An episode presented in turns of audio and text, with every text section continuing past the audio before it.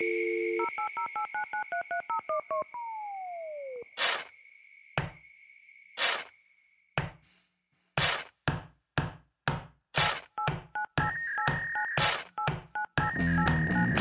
es Shared Coordinates, un podcast con una mezcla de ingenio, experiencia e innovación.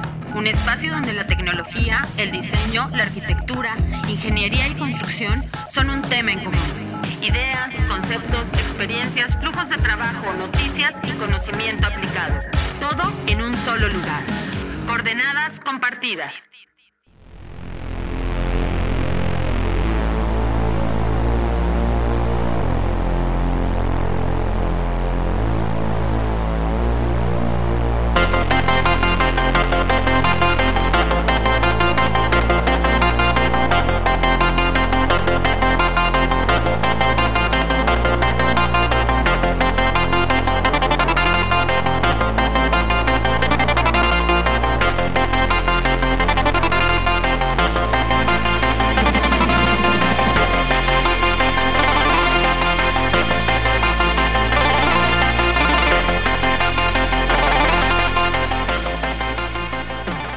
Hola, ¿qué tal? Bienvenidos a todos de nuevo a Share Coordinates. Mi nombre es Luis Manuel Sánchez y como siempre me acompaña mi buen amigo y conductor Pablo Medina. Pablo, ¿qué tal? ¿Cómo estás hasta San Diego? ¿Qué tal? Increíble aquí, como siempre, 20 grados, no hay nada de humedad. Vengan a visitar a San Diego cuando tienen oportunidad. ¿Ya se puede ir? Claro, bueno, depende de cómo vienes, cómo cruzas. Exacto. Pero bueno, el día de hoy también nos acompaña alguien que siempre está soportando y ayudándonos en este podcast, Bim Nomad. Bim Nomad, ¿cómo estás? Bim Nomad.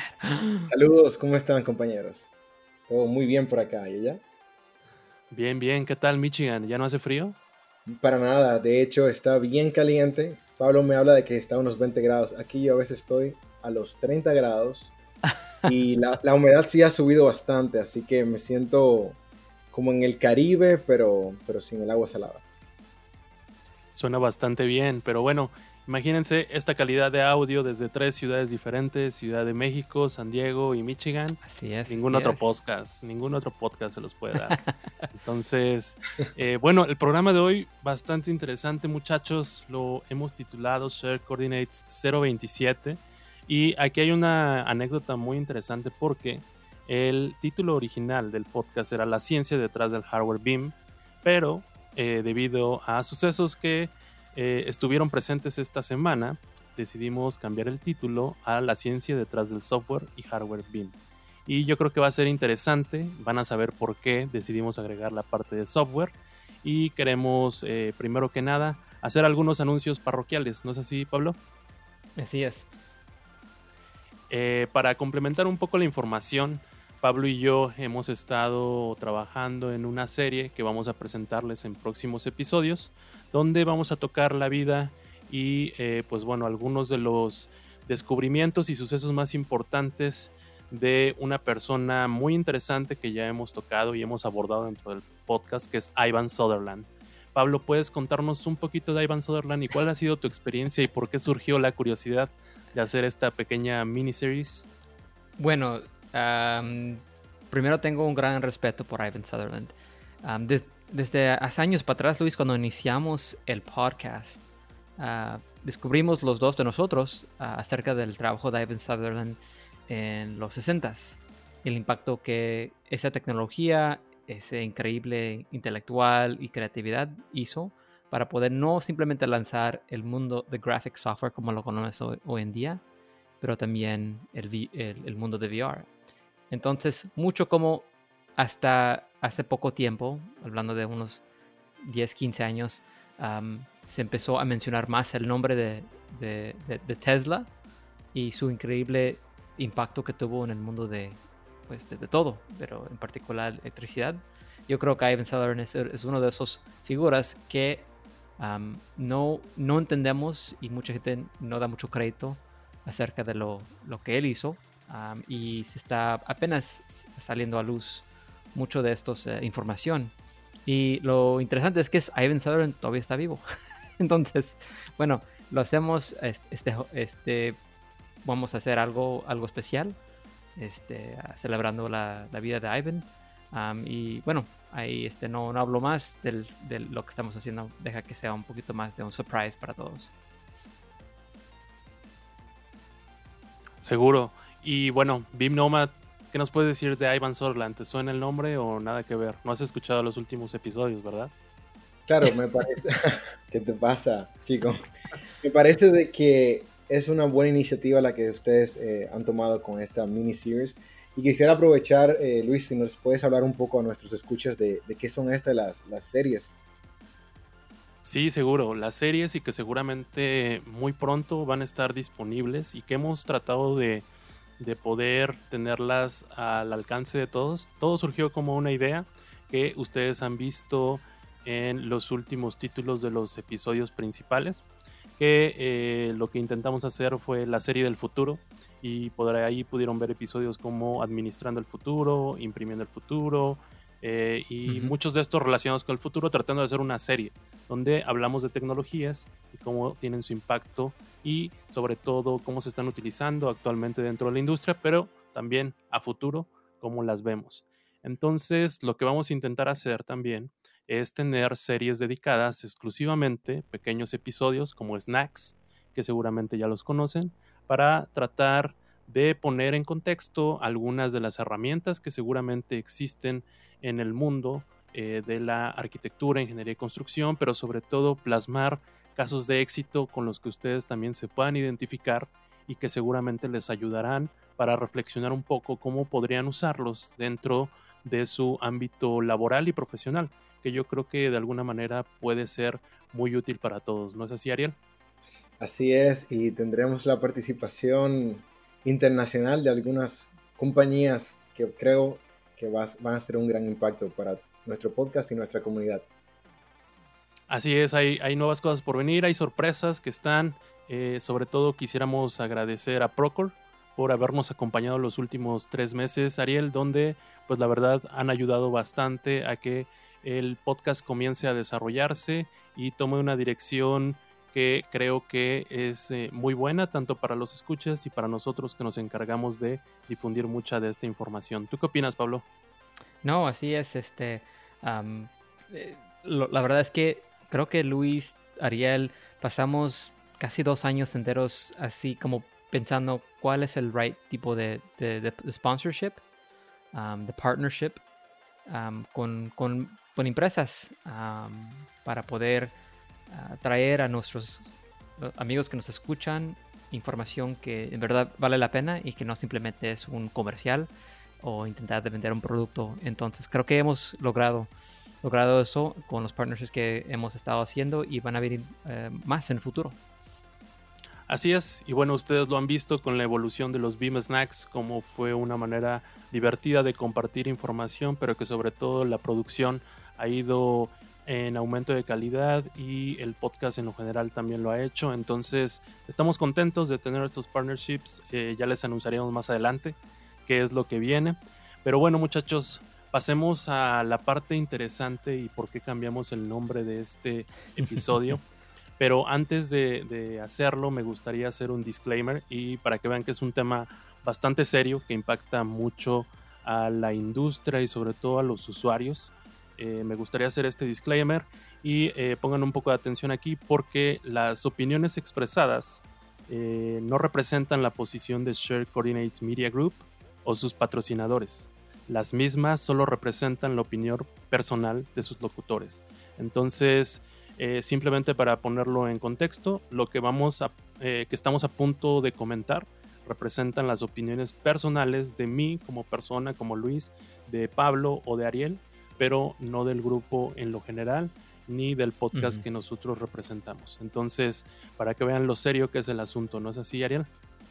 Totalmente, y muchas gracias por hacer este disclaimer. Tenemos muchos amigos que nos este, ayudan con Shared Coordinates, con las noticias, con los snacks, y no están representados aquí con nosotros. Entonces es importante que ellos también tienen su, su propia opinión y nos pueden acompañar todos en este episodio. Exacto. Y bueno, pues bueno, vamos a poner algo de contexto en esto. La última semana del mes de julio eh, hubo un par de artículos en algunos medios especializados para la industria, tanto arquitectura, ingeniería y construcción, que tomaban en consideración una carta abierta uh, hacia Autodesk y hacia su CEO, eh, Andrew Anagnost, que eh, pues bueno, ponían en consideración algunos de los temas que ellos habían ya hecho una evaluación del cómo el software en cierta medida eh, había ido en incremento de costos, en poca eficiencia y productividad y que eh, a grandes rasgos no veían de qué manera se continuara el desarrollo del mismo de unos años hacia acá y sobre todo no había una visión a futuro. ¿Qué es lo que pasaría? Siendo Autodesk la empresa que es, como ustedes la conocen, el tamaño que tiene y sobre todo eh, la porción del pastel dentro de la industria, pues realmente es algo donde es una crítica bastante objetiva de usuarios, como todos nosotros lo somos, y que eh, vamos a compartir hoy en día algunos puntos que trae esta carta, los vamos a comentar como usuarios, pero sobre todo lo que vamos a intentar es transmitir esta idea que eh, pues de alguna manera surgió de algunos despachos de diseño, tanto eh, nacionales de ciertos medios como también internacionales, porque está firmada hasta por despachos como Zaha Hadid, arquitectos, que pues bueno, yo creo que es muy reconocida dentro del mundo arquitectónico. Em, antes de comenzar a, revisarla, muchachos, ¿les gustaría compartir algo más, Pablo, acerca de esta carta? Nomás decir que eran 17 grandes este, empresas de, software y architecture. incluso no todos pusieron su firma en la carta, pero sí apoyaban la carta. Eso es importante de, mencionar esa, distinción. y que un open letter básicamente significa que esta carta era para Autodesk, um, pero sí directamente a Andrew uh, Enongst, uh, Agnost, el presidente y chief CEO de Autodesk, pero como es un open letter, pues lo publicaron y lo enviaron a, varios medios de redes sociales um, para que igual esperando una respuesta abierta, open de, del CEO y de Autodesk. Ariel, ¿te gustaría agregar algo más a esta introducción? Bueno, me gustaría agregar un dato curioso y es que las 17 firmas eh, que firmaron esta carta eh, son todas basadas en el Reino Unido. Eso, eso es un dato interesante si ponemos en contexto que tal vez Reino Unido es uno de los países que está más eh, avanzado en el tema de BIM, de su normatividad y de su ejecución, así como su diagnóstico y medición, ¿no? Correcto. Pues bueno, eh, para no leer toda la carta y no tenerla de alguna manera, digamos, podríamos pasarnos horas hablando acerca de ella, creo que hay eh, ocho puntos que se resumen en un artículo que lo tomamos como referencia de la carta y su análisis de AEC Magazine que van a encontrar Em, el link a la carta y también al artículo de Easy Magazine en las notas del podcast, que yo creo que valdría la pena mucho poder analizar desde ese punto para llevar un orden y que ustedes también tengan el contexto de cuáles eran eh, de alguna manera los puntos a considerar que todas estas empresas veían después de hacer un análisis, porque eh, si no mal recuerdo, eh, el que se haya creado esta carta fue a través de una encuesta que se realizó a cada uno o varios de estos usuarios, los cuales incluían no digamos que los modeladores o dibujantes, sino incluían a gente que toma decisiones, CEOs de cada una de estas empresas, de cómo veían la perspectiva de su trabajo con Autodesk y específicamente con Revit, ¿no? Entonces es bastante interesante. Y uno de los puntos con el primero que vamos a iniciar es que es el tema de licencias, que a través de estos últimos cinco años, eh, muchas de estas empresas y cuando estaba trabajando en Los Ángeles, yo me incluyo, hubo procesos de, negociación para eh, tratar de cambiar los esquemas de licenciamiento. Muchos de ellos se lograron desde licencias perpetuas, desde suscripciones y eh, muchas veces licencias en red para poderlos cambiar. Entonces, algo que los usuarios no veían claro es este esquema hacia dónde iba, porque cada uno de estos obviamente depende del que tengas, incrementaba mucho el costo del software. Y por ese pago extra que estaban haciendo los usuarios, no veían eh, la manera en que se viera reflejado ¿no? en, las mejoras que se tuvieran. Aquí me gustaría dejar la, la, pregunta abierta a alguno de ustedes. ¿Qué opinan acerca de este primer punto que habla acerca de los esquemas de licenciamiento en los últimos años que han tenido las herramientas de Autodesk? Bueno, obviamente, si puedo responder primero. Obviamente, este, la estructura de licencia cambiando de una perpetual license, lo que llaman una licencia perpetua, a una cloud-based o, uh, ¿cómo dice? Un, ¿Un SaaS. software as yes, a service. SaaS, software as a service, subscription-based, perdón. es la manera en la cual todo el mundo y las licencias en el mundo están, están moviendo. Es muy difícil hoy en día encontrar un, standalone license um, que te va a dar esa licencia porque igual eh, hacer, mantener o dar mantenimiento a versiones anteriores de, softwares es algo que involucra muchos recursos para una compañía de software. Entonces yo entiendo esa parte, pero igual ah, yo creo que ah, cambiar entre diferentes este, modelos de licencias. También nuestra empresa no fue una conversación fácil de tener. Eh, yo recuerdo la, empresa donde yo tenía, estaba antes, Turner, era el contratista más grande de Estados Unidos en ese tiempo y teníamos muchísimas licencias de Revit y no estaba, bueno, era, era difícil. Las negociaciones duraban, ah, bueno, yo creo que varios días y semanas para llegar a un, a un acuerdo pero navegar eso cuando tú tienes una empresa eh, eh, y quieres algo estable y saber que cómo puedes planear tus, tus ingresos el año que viene, qué va a salir, qué vas a pagar para software, es difícil. Es mi opinión. Ariel. Bueno, por mi parte, aquí yo, yo entiendo la percepción de, de ambos eh, jugadores. Entiendo por completo la posición de Autodesk y entiendo la de los usuarios. Eh, no es sorpresa para nadie que los últimos cinco años han sido un roller coaster, una montaña rusa eh, para Autodesk. Eh, este, este cambio de licencia que se anunció de hecho en el 2015 y se tornó efectivo el año después, en el 2016. Yo entiendo de que, como mencionaba Pablo, el cambio de una licencia perpetua a lo que viene siendo ahora un software a modo de servicio mediante una suscripción es un cambio bien drástico para lo que viene siendo el modelo de negocios de una compañía que tiene pues ya décadas eh, estructurada. Entonces, yo entiendo que ellos lo que han hecho es testear, han querido ver eh, cuál es el, el, modelo de negocios que funciona. Y eso no es sorpresa, o sea, podemos verlo con diferentes compañías, incluso con servicios que día a día ustedes consumen, como por el, el ejemplo de Netflix, que en su inicio eh, funcionaba eh, enviando los, los, DVDs por correo, luego el CEO decidió de que quería moverse streaming, pero separó lo que vendría siendo la suscripción, que había que...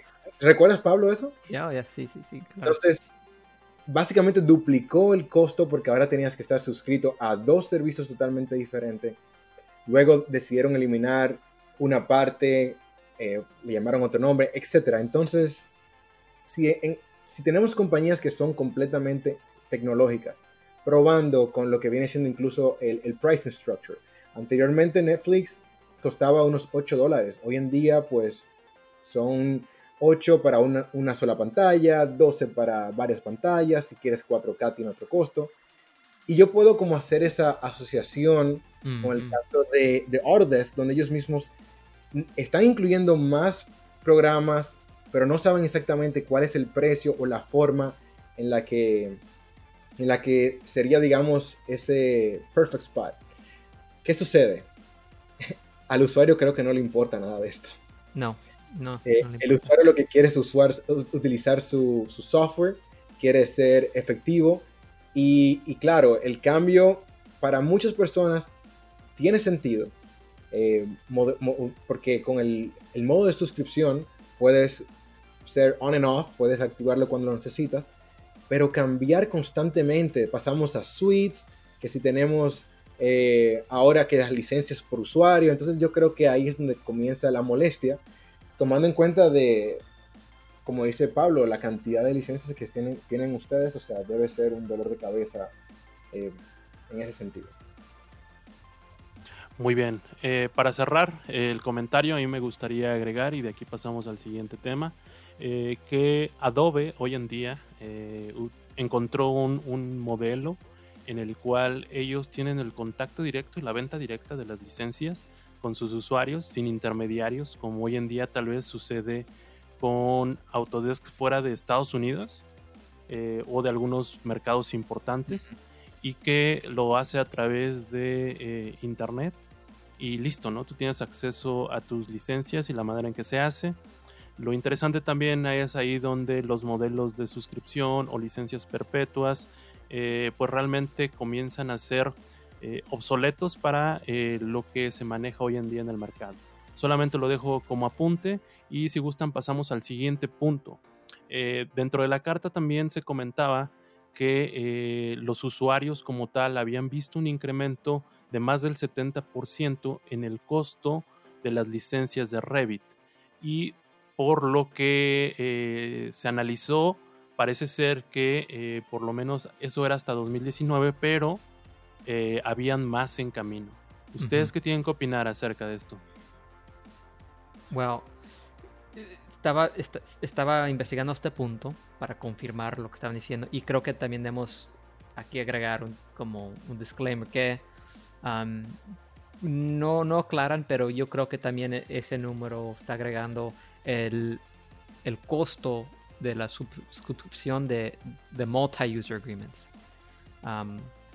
Eso es muy popular tener en, empresas que tienes un multi-user um, multiusuarios que pueden utilizar una licencia entre dos o tres personas.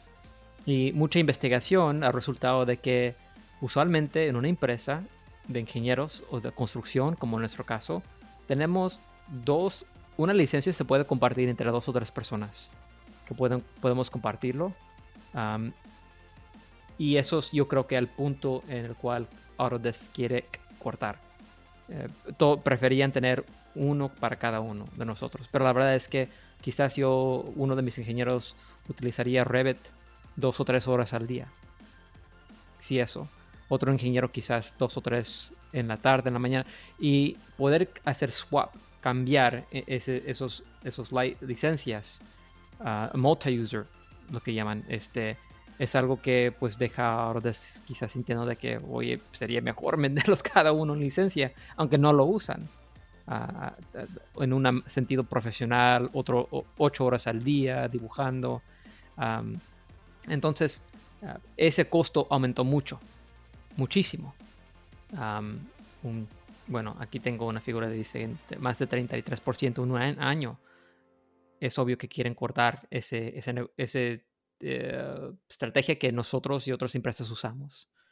Entonces, y también mi otro punto aquí es que lo más seguro es que ese costo que está incrementado cada año y no hemos, no, no hemos visto, y Autodesk confirma eso, de que Revit sí, no ha avanzado, no se ha desarrollado este, en la manera en cual quisiéramos verlo este, en su poder, en su capacidad, este, es un subsidio a otras plataformas que están usando para incrementar y mejorar. Entonces estamos pagando para usar Revit, nos están incluyendo mucho más de lo que usamos y están usando esa parte de, lo que de esas ganancias de ese aumento a suplementar el desarrollo de otro software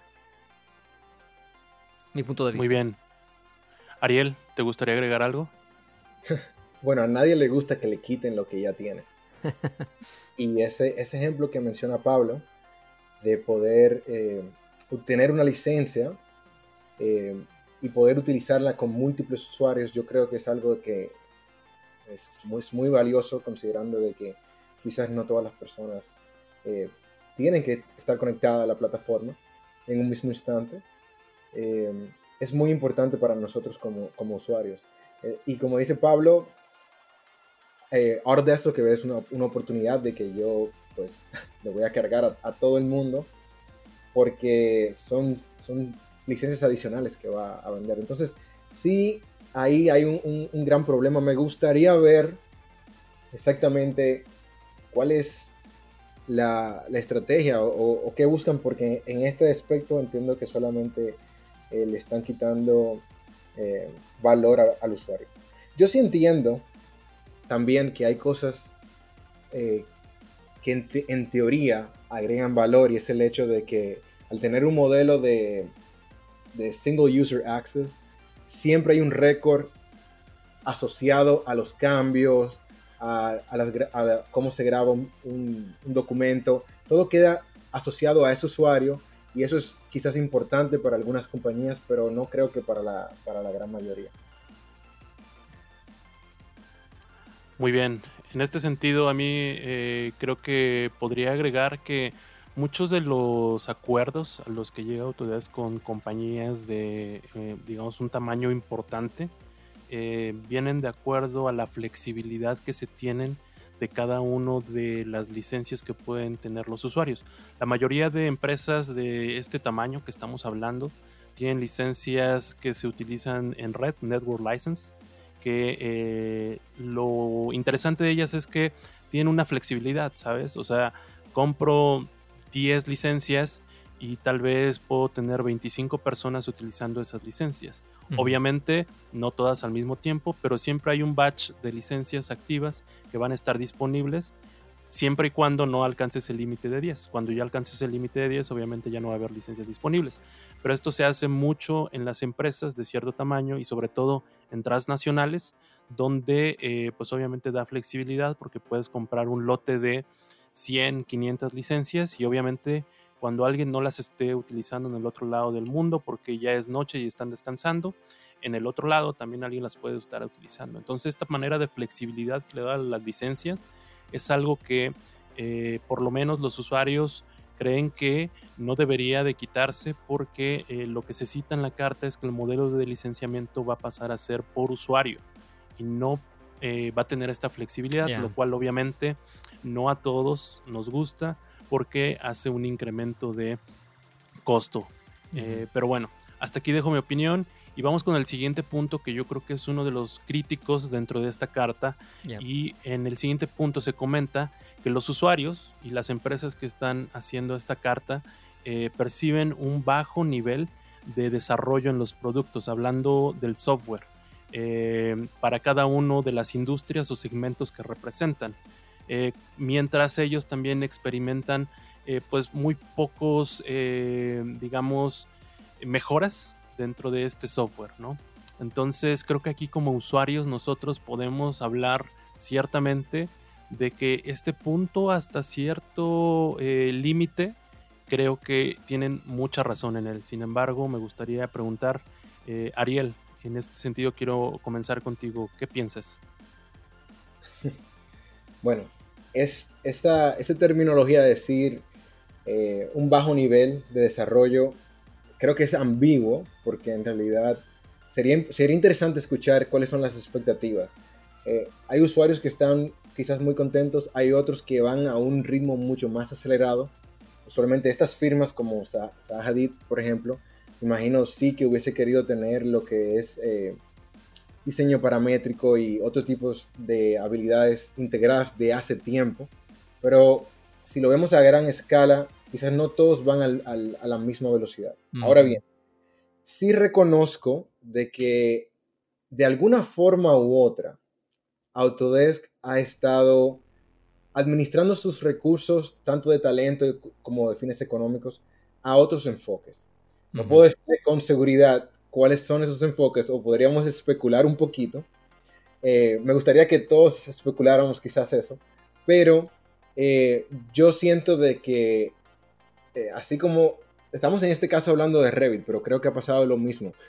Llegó un momento en el que hacíamos el chiste, no sé si recuerdan, de que a Navisworks simplemente le cambiaban el color del logo para decir que sacaron la nueva versión.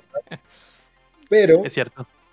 Para hacer una asociación, yo diría de que especulando por completo y una opinión de, de Nomad es que quizás Navisworks quedará, va a quedar próximamente desfasado y se va a convertir en lo que hoy es BIM 360. Y no sé si, si Revit iría por el mismo camino, no sé qué piensan ustedes. bueno, en eso estoy de acuerdo y creo que hay, bueno, hay un punto que vamos a agregarle un poquito, pero la percepción es, es, todo, como dicen en inglés, perception is everything. ¿okay? Entonces, estas casas de software que firmaron esta carta, este, si perciben esto, es realidad. Y están diciendo que hay bajo niveles de productividad en el desarrollo de, de, su software eh, Revit en, en su alcance de arquitectura. Y incluso Autodesk respondió, dijo, sí, sí hemos invertido menos en architecture que en lo demás en estos últimos cinco años. Y, dicen específicamente en su respuesta, en estos cinco años hemos dedicado más a las plataformas de ingeniería y construcción. Y si vemos, eh, no tenemos que ir mucho ah, más allá que de Autodesk University. Luis, Ariel, ustedes estaban ahí. Esa parte de Autodesk Fabrication, Autodesk Construction in the Cloud, eh, eh, tenían pisos y niveles dedicados totalmente a ese mercado que jamás en los últimos años habíamos visto. Entonces ellos responden con sinceridad y muy honestos diciendo que sí. En mejorar el, lado de, los aspectos de arquitectura en, en, ese software, sí. No hemos invertido mucho. Sí tenemos un roadmap. Mencionan su roadmap varias veces su respuesta. y pueden ir ahí para ver lo que está pasando, pero y esto es creo que los único de los unos puntos en el cual Autodesk responde y dice, ok, ustedes tienen la razón, vamos a invertir más en, en, en, architecture. No dicen qué van a hacer, ni cuál es, ah, ni, es específicamente eh, la receta o lo que, cómo lo van a corregir, pero dicen que lo notan, están de acuerdo y este, en una manera y disculpa. Bien, creo que en ese sentido a mí solamente me gustaría agregar que eh, pues de repente sí hay esa sensación donde los cambios de una versión a otra eh, no se sienten, ¿saben? Eh, me gustaría poner en contexto que por ahí de lo final de los años 90 o principios del año 2000 teníamos releases de software cada tres o cuatro años, ¿no? Teníamos AutoCAD 2000 y no volvíamos a ver otro hasta 2004 lo cual permitía que el software por sí solo se desarrollara, tuviera un tiempo en el cual podría de alguna manera eh, pues desarrollarse y madurar hasta cierto punto para ser lanzado al mercado. En mi opinión muy personal, hoy en día tener este release cada año eh, hace que trabajemos con versiones alfa o versiones beta de los softwares y que a través del tiempo y los años, dos o tres años después, a través de parches, y eh, pues algunas actualizaciones, tengamos por fin, dos o tres años después, la versión final. Creo que ahí habría mucho que analizar en el sentido de que tal vez, ok, está bien tener estos releases, pero valdría mejor la pena dejar que se desarrollaran durante un par de años para que los cambios fueran significativos y que el usuario también pudiera percibirlos como tal. Pero bueno, eh, en este sentido, dejo esto. Vamos a la próxima eh, pregunta, Ariel.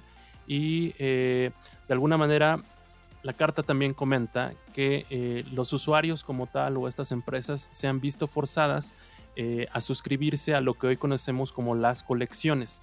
de lo que ellos comentan que pueden ser productos que no están totalmente integrados, eh, pero que siempre se venden como este producto que tiene un alto valor, ¿no? Porque tienes una colección donde tienes un abanico de opciones de software y que en la realidad no encajan con las necesidades de los negocios o segmentos a los que pertenecen estas eh, industrias.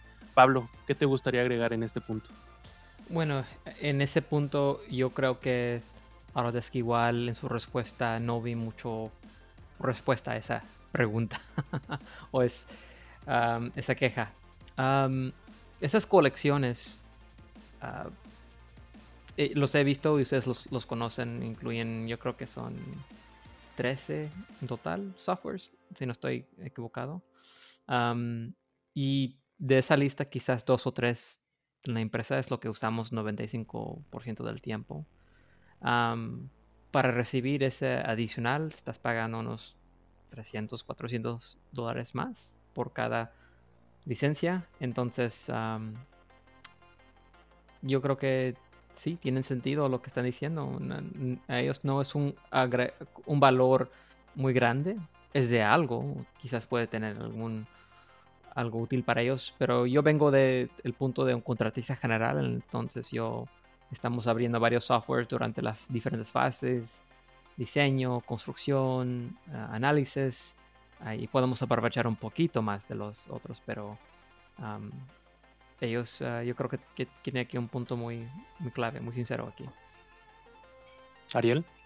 Para mí es un poquito complicado, honestamente. Eh, no puedo decirte que las colecciones sean malas. Yo, por el contrario, mm. entiendo de que las colecciones habría que analizar el uso de software. Como dice Pablo, 95% eh, de su tiempo entre dos o tres plataformas. Eh, pero quizás solamente esas tres plataformas ya justifican el costo, porque si analizamos lo que viene siendo el costo de Navisworks separado de Revit, es, es, a ver, Revit son unos 3 mil dólares. Creo que Navisworks, Don't Quote Me, son un poquito más de... ¿Perdón? Navisworks solo son casi mil dólares. Entonces, ya. Comprando los separados tienes razón. Eh, exacto, eso me refiero. Eh, es, una táctica que las empresas han usado por desde siempre. Ah, mira, cómpralo un paquete y sale más barato. Claro, es una decisión completamente financiera. Eh, pero aquí volvemos a lo mismo de analizar cuál es el uso realmente que se le está dando a una que otra plataforma. Porque si eres un usuario que utiliza múltiples software, eso podría, podría dar resultado. Eh, cuando son compañías muy grandes, como en el caso, digamos, de eh, estas, ¿cuál, es el término que utilizan eh, para las empresas especiales, Luis? Que tienen muchas este... licencias. Uf, tu, superpase de Autodesk sí, ya sé, ya sé. ¿Cómo, decía Pablo el pase? ya se me olvidó. Bueno. Este, sí, e, es, tienen una denominación. Déjalo buscar. claro, estas compañías que compran unas eh, 5 mil, 10 mil licencias, ¿sabes? Yo entiendo de que el trabajo de un personal es muy específico y quizás se pasan todo el día utilizando eh, Revit y los otros programas pues no, sirven para nada, digamos, en, su, en, el uso de ellos. Sin embargo, en su flujo de trabajo. En su flujo perdón, sí, en su flujo de trabajo. Bueno, exacto. Sin embargo, para compañías más pequeñas, yo entiendo que es una especie de alivio muchas veces. Eh, lo que me gustaría también agregar ahí es que si analizamos, porque Autodesk es tan grande de que muchas personas quizás lo ven de esa manera, pero la mayoría de casas de software están haciendo lo mismo. El caso que mencionó Luis, Adobe, Adobe te vende también una suite que te incluye todo como si fueras un cineasta, básicamente. Entonces, hay que analizar el flujo de trabajo y el tiempo que un, usuario le va a dar a las licencias. Sí, y, en este sentido, fíjate, hablando de este caso análogo de Adobe, em, se los decimos porque nosotros pagamos licencias de Adobe eh, para el podcast. Entonces, eh, también hay un cierto sentido en que nosotros pagamos una licencia de 30 a 50 dólares mensuales por el uso de la suite, pero es, un mundo de programas, ¿sabes? Y eh, en este sentido, Autodesk está tratando de hacer lo mismo, obviamente con otros costos. Eh, sin embargo, yo cuestionaría un poco, y simplemente lo dejo aquí como reflexión, la manera en que este ecosistema de aplicaciones convive, porque muchas veces eh, algunos de ellos, al ser compras o inversiones de Autodesk de eh, una tercera parte que ellos decidieron adquirir. Eh, no está totalmente integrado y esta colección que podría brindarnos mucho más valor eh, muchas veces está limitada en ese sentido por esa misma decisión. me gustaría dejarlo solamente como reflexión para pasar al siguiente punto que pues bueno se toca en la carta que dice que los usuarios han estado realmente frustrados eh, con Revit y la manera que eh, maneja las geometrías eh, para la parte de manufactura y construcción, forzando a los usuarios a poder pasar más tiempo en aplicaciones de terceros para tratar de llenar los huecos que existen que tal vez la herramienta no tiene. ¿Qué puedes comentar de eso, Ariel? Bueno, la naturaleza de Revit para mí nunca ha sido de arquitectura. Es un programa que se utiliza para modelar arquitectura, pero yo entiendo de que de por sí como trabaja el software y como piensa el software, para decirlo así, eh, requiere mucha información que particularmente entiendo que va enfocada a la, construcción. Eh, yo considero de que los arquitectos sí, sí, han estado limitados y creo que Autodesk ha buscado diferentes soluciones para, eh, digamos, dar estas facilidades tipo Format y ver cómo las, los usuarios pueden jugar un poquito, pero yo creo que hay que entender de que la naturaleza en sí de Revit para mí no es eh, de arquitectura directamente. Hmm, Pablo. Ok, bueno, este es el punto yo creo en el cual Autodesk tiene el desafío más grande. Autodesk se formó, se compró, compró un software que ellos no lo, no, no lo este, hicieron code, no lo inventaron, lo compraron era un software para poder tener un parametric, un, software este, paramétrico de crear y, dibujar y modelar. Haciendo eso, eh, básicamente prendieron una, eh, un fuse, una bomba que, que iba a explotar un día. Porque el software y el code escrito para Revit es básicamente, tiene tiene más de 20 años. Y todo el mundo que yo he preguntado, y, y Autodesk, por, por su silencio, nunca creo que ha, confirmado esto, es que no han cambiado ese code. No, no han mejorado a un, nivel drástico. ahí hablando con varias personas que trabajan con y han trabajado con Graphisoft. Me han dicho que hace más de 5 años ellos totalmente tuvieron que invertir bastante para recrear su, software, para poder mantenerse al nivel y este, estar listo para el futuro. El futuro en el cual el hardware iba a crecer, el uso de, de, processors más pequeños y más rápidos iban a crecer. El hecho de que podemos hacer mucho de ahora asignar un servidor o un cloud-based software, plataforma para poder crear geometría, es, es algo que hace 10 años, hace definitivamente hace 20 años era totalmente un, este, un sueño. Hoy en día lo estamos viviendo.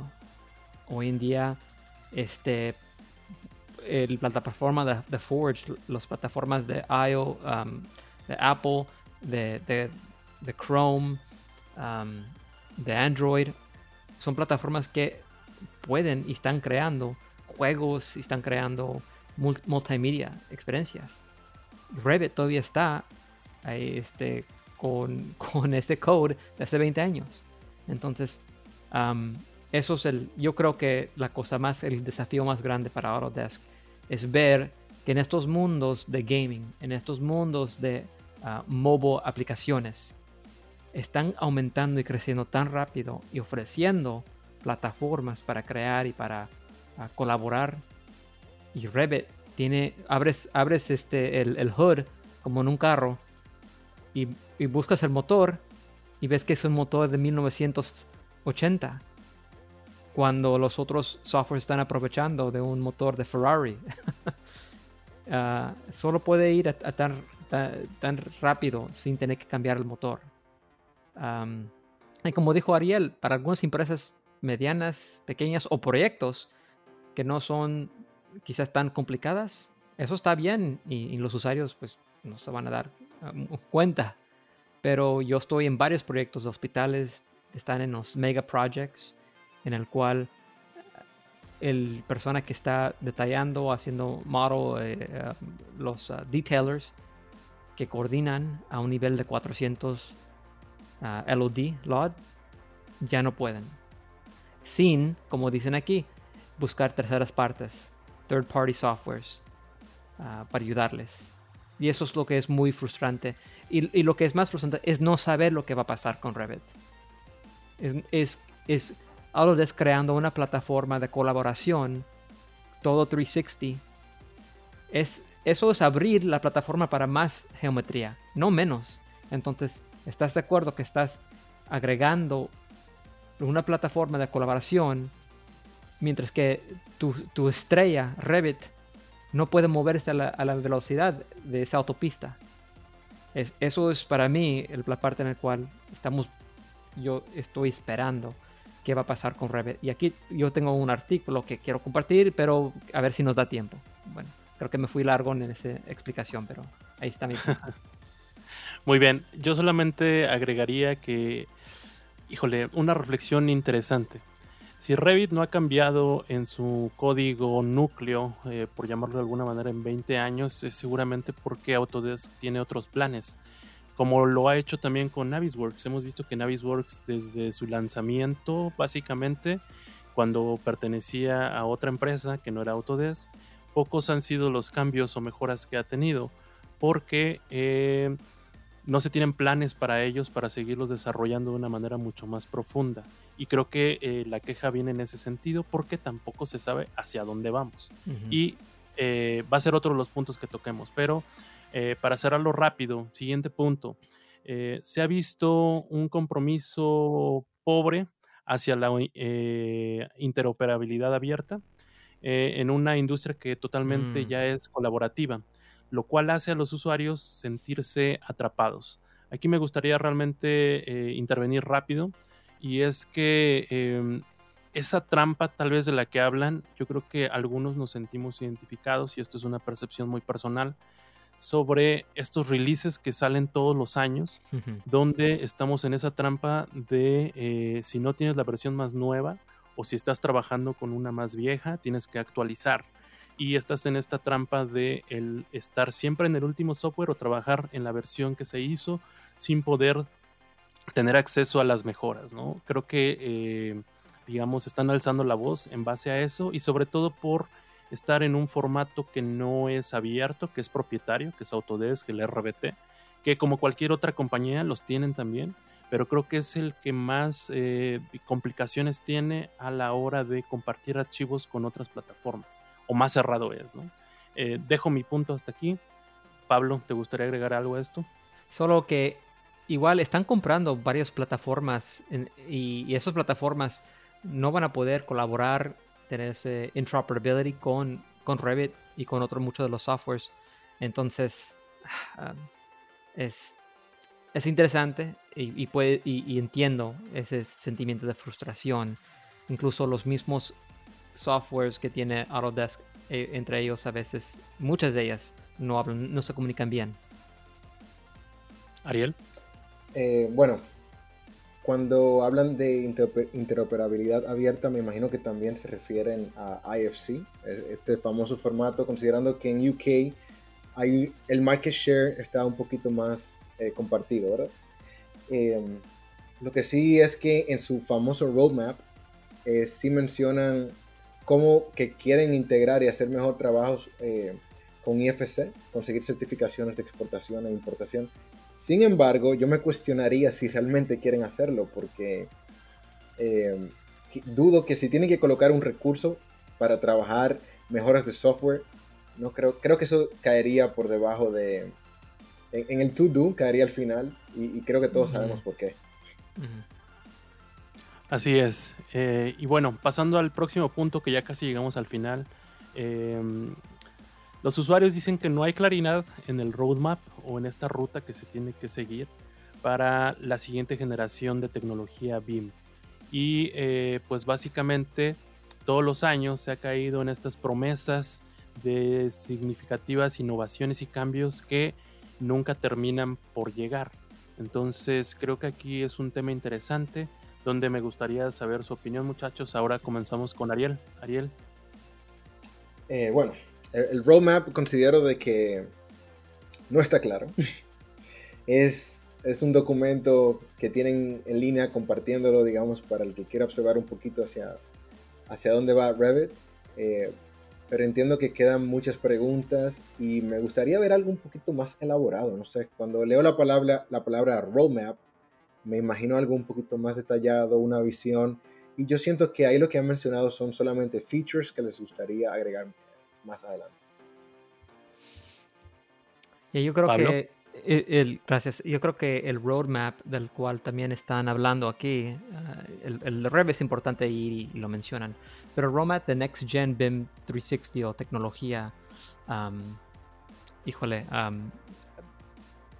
ellos están abriendo y estamos viendo que están, ellos mismos dicen en su respuesta, estamos tomando muchos de nuestros recursos, invirtiéndolos en conectar la industria de AS como quizás diciendo a los arquitectos, oye, tenemos una visión más amplia que ustedes no entienden y nadie les, gusta escuchar esto, de que tú no me entiendes, ¿ok? Tengamos este plan y ustedes no entienden. Lo dicen de una manera más suave, pero igual lo, dicen. Que, y ese roadmap incluye la industria de fabrication ah, y, y, um, construction. Son dos grandes partes de un mercado futuro. Y yo hablando en el aspecto de business psychology, ¿ok? Eh, de, si ustedes, si queremos capturar un mercado que, que, está a punto de cambiar y a punto de aceptar tecnología, este, este podcast es todo acerca de eso, de, de esta industria finalmente abriéndose un poco la tecnología, entonces tienen que tener algo para ellos.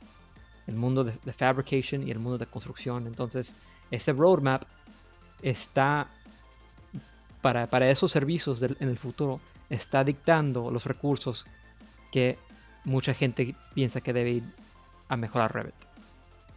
Antes de que pasemos a la próxima, me gustaría mencionar algo en lo que dice eh, Pablo. Es que ese roadmap que ninguno conocemos y creamos especulaciones también, en teoría, en teoría, suena muy interesante. Porque con todas estas adquisiciones que ha hecho Autodesk de Assemble, Building Connected, PlanGrid, eh, Bridget, eh, Pipe, que recién adquirieron, ya si pudieran conectar todo lo que hacen todas estas plataformas, estamos hablando de una solución muy, muy robusta.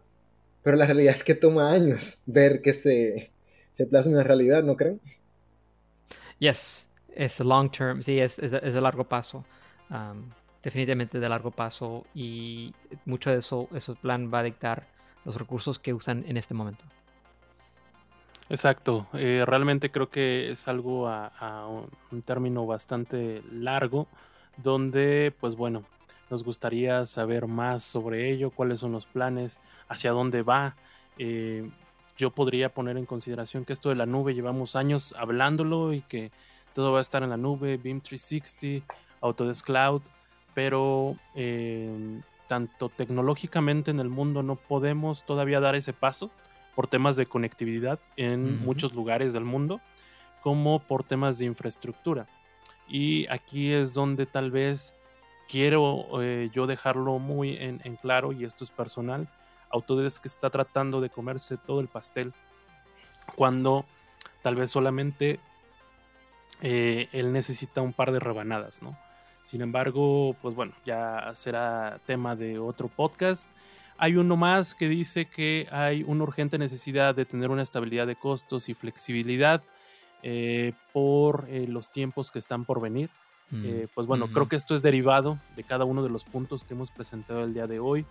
Muchachos, para cerrar, hubo una respuesta. Me gustaría saber cuáles son sus opiniones acerca de la respuesta de Autodesk y alguna conclusión que, pudieran dejar. Ariel, no tímidos. Pablo, adelante. ok, ok. Um, yo leí varias veces la respuesta de Autodesk. Um, mi opinión, no contestaron el punto clave de esa, esa carta. ¿Qué va a pasar con, con Revit? ¿Dónde está el valor en Revit? Porque es lo que usamos y dependemos de Revit para todo lo que hacemos todos los días. Um, en el 2016, Autodesk anunció e, en esa misma pregunta, de hecho, de la revista AC Mag, hicieron una muy buena entrevista con el ex CEO de Autodesk um, y les preguntaron cuál, cuál es el futuro de Revit. Y contestó el CEO básicamente de que, um, bueno, como dijo Luis, Revit y la manera en la cual va a cambiar, si es que va a cambiar, va a cambiar porque necesitamos conectar más industrias, hacer el ¿cómo dice? El connective tissue, ¿verdad? Eh, la plataforma no simplemente de modelar, pero la plataforma en la cual todo el data de AEC puede conectarse. Y, y habló de un ejemplo de iOS de Apple. Y dijo, en Apple tenés una plataforma en el cual si tú, tú puedes crear una aplicación y no tener que crear o reinventar ah, si tu aplicación usa, usa maps o usa fotos. Entonces se puede conectar a esos apps separados, aprovechar de ellos y el usuario no va, no, no va a saber la diferencia. Y dijo, esto es lo que queremos hacer. Queremos hacer esto con Autodesk. y quizás eso significa que los productos como Revit, que ahora llevan Revit Structure, Revit MEP y Revit Architecture, puede ser que no se necesita un, un software monolithic que incluye todo eso y, simplemente puedes tener una aplicación más light, que, este, más levia, más rápida y que esta aplicación puede utilizarse en el cloud o un web browser y aprovechar del mundo del cloud en el cual ahora podemos utilizar uh, el cloud y internet igual para crear y, y, modelos. Entonces me gustó, me gustó cuando, cuando lo leí porque para mí tenía sentido. De que en un mundo en el cual está avanzando tan rápido el, el, mundo de mobile applications, tener un software como Revit, y no estoy hablando mal de Revit porque yo lo uso todos los días y, todo mi departamento de, de, modeladores lo están usando ahorita. pero si vemos hacia dónde va el mundo de gaming, iOS, Android, y aprovechando de ese, ese nuevo ecosystem para crear, tiene sentido. Tiene sentido en no invertir más tanto en estos softwares que son que tienes que tener todo, todo adentro de ese software para poder crear. Eh, me imagino un futuro en el cual tú tienes información para, para fabricación, para fabrication, tu modelo, tu software pequeña y light y rápido puede hablar con otro y otro puede seguir haciendo su trabajo y conectarse, intercambiar la información que necesitan y seguir desarrollando a un nivel súper rápido en vez de tenerlo todo en un software, todo en un servidor, todo en el mismo, el mismo plataforma. Entonces, eso, es mi opinión. Búscanlo. Este se llama. pueden buscarlo. Se conocía como Autodesk Quantum, Autodesk Plasma. Ah, y en esa visión explican hacia dónde iban a invertir recursos para preparar para el futuro. Ariel. Bueno, a mí me gustaría decir que no, no, no quisiera enfocarme en el caso de Autodesk, sino en la industria en general. Ha ido cambiando mucho, ha evolucionado mucho se han ido añadiendo soluciones en la nube. Hemos visto cómo plataformas eh, han ido perdiendo habilidades eh, standalone, pero de, de, alguna forma u otra eh, en un web, web application han encontrado este tipo de soluciones. Y considero de que así como se ve ese problema con Autodesk, me imagino que otras industrias y otras, otros developers también lo, lo están enfrentando. En este momento, si, si eres fanático de Autodesk, yo entiendo que lo que necesitas es paciencia. Si no eres fanático de Autodesk, no hay nada que se pueda hacer para hacerte mirar ese Autodesk. Lo que sí puedo decir es que eh, una integración eh, fuerte de, este tipo de plataformas que hemos visto eh, dentro de un futuro podría ser bien poderosa y, y la, honestamente la palabra estabilidad no creo, que, no creo que llegue en un futuro a corto plazo. Esperemos que en la Autodesk University sean más claros, sean más concisos. Creo que si en algún momento eh, para beneficio de Autodesk debió explotar esta bomba que hace tiempo que venía ticking. Eh, este es el momento perfecto porque tienen unos meses para prepararse eh, para el Autodesk University y darle alguna respuesta. Si es que si es que esas 17 empresas, pues de alguna forma u otra podrían eh, impactar eh, de alguna forma a Autodesk. Muy bien, eh, yo cerraría simplemente con que creo que es una buena oportunidad y reforzando lo que dijo Ariel. Uno, para volver a ver a la comunidad de usuarios y poder, sin, sin, politizarlo, la verdad es que creo que eh, comienza a ser como este juego de la democracia, ¿no? Donde eh, tu usuario final está alzando la mano para hacer una crítica que hasta cierto punto creo que es eh, constructiva, que está dando algunos buenos puntos donde algunos nos sentimos identificados, tal vez otros no, como lo decía Ariel, puede ser fan del software o puede ser totalmente lo contrario. Sin embargo, esperamos que estas opiniones hayan ayudado a poder desmenuzar lo que se eh, menciona en esta carta. Y lo vuelvo a repetir, las opiniones que ustedes escucharon no representan la posición de Share Coordinates Media Group o sus patrocinadores. Las mismas solo representan la opinión personal de nosotros los locutores. Y bueno, terminando y cerrando este tema, se supone que íbamos a hablar de hardware, pero seguramente en la sección de Turn Off quédense porque vamos a agregar algo de este tema de hardware para conversar. Y eh, pues bueno, quisiéramos agradecer BIM Noma de Nvidia que este, este episodio va a patrocinar eh, la sección de Brainstorm, ¿no es así? Así es, excelente colaboración con nuestros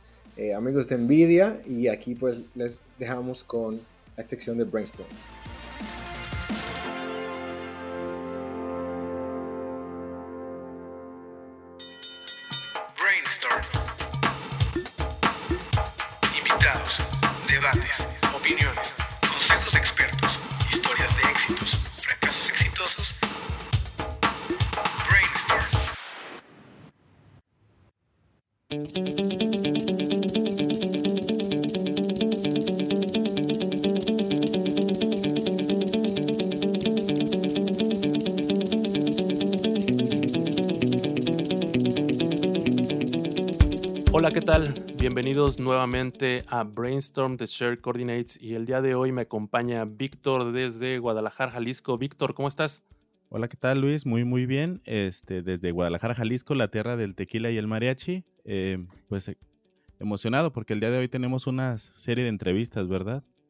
Sí, bastante, bastante interesantes relacionadas con el tema principal del podcast que ya saben que tratamos de desarrollar dentro de Brainstorm y sobre todo porque eh, tenemos un invitado que ya había estado con nosotros hace aproximadamente un año y un par de meses que tuvimos la oportunidad de poderlo conocer y específicamente retomamos esta, esta conexión que ya habíamos hecho para poder traerlo eh, específicamente a este, a este episodio donde vamos a hablar un poquito más de hardware y software, pero también tenemos otro invitado que es un invitado sorpresa. Pero, ¿qué te parece, Víctor? Si mejor dejamos que ellos se vayan presentando. Si quieren, empezamos por eh, nuestro amigo Ninja Pollo. Pollo, ¿puedes eh, presentarte? Hola, soy Cuauhtémoc, pero me dicen Pollo y me dedico a hacer revisiones de hardware gaming y demás. Y últimamente, en este, precisamente en este acercamiento que ya tuvimos previamente con ustedes, eh, nos es de mucho interés intentar aportar algo al mundo de ingeniería arquitectura ah, para cuestiones y soluciones que ustedes puedan tener ahí eh, en consideración para estar llevando a cabo sus labores en estas increíbles tareas de 3D animación y demás. Así que por ahí lo hacemos en YouTube. Y pues ha sido un buen acercamiento con aquí, con, con ustedes, con el team. Muchas gracias. Eh, sobre todo ahí recordarles que si no conocen a Ninja Pollo, ustedes pueden buscarlo en YouTube, en su canal Tortilla Squad. Les recomendamos un video que hizo muy interesante acerca de la revisión y aplicaciones que utilizamos, muchas de ellas en la industria de la arquitectura, ingeniería y construcción, con un vistazo técnico de cuáles serían los mejores procesadores y opciones que tenemos para eh, poder correr este tipo de soluciones.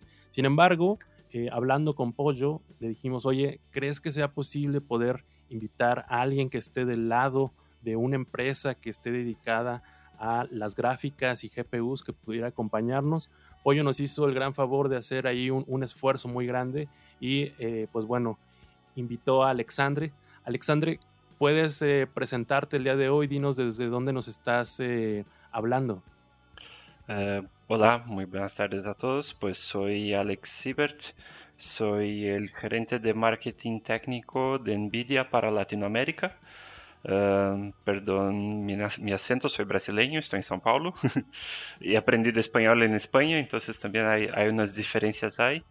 Uh, pero sí, me, me, me, interesa mucho y gracias por invitarme porque justo tenemos un montón de, no solo novedades, pero, o sea, veo que hay, mm, falta mucha información en este tema de saber que dónde es mejor tener una cuadro, dónde se puede utilizar GeForce o cuándo es mejor utilizar una GeForce, por ejemplo, si tienes un determinado presupuesto, ¿no? Te vas por una cuadro más sencilla o una GeForce más potente, cosas por el estilo. Ah, entonces, creo que será, será muy interesante. Sí, seguro. Muchas gracias por acompañarlos el día de hoy. Desde Nvidia también tenemos a alguien presente en el podcast y me gustaría comenzar esta conversación. En el podcast principal hablamos un poco de eh, las soluciones que existen tanto en hardware como en virtualizaciones de equipos que eh, se usan eh, muy a menudo y cotidianamente dentro de la industria.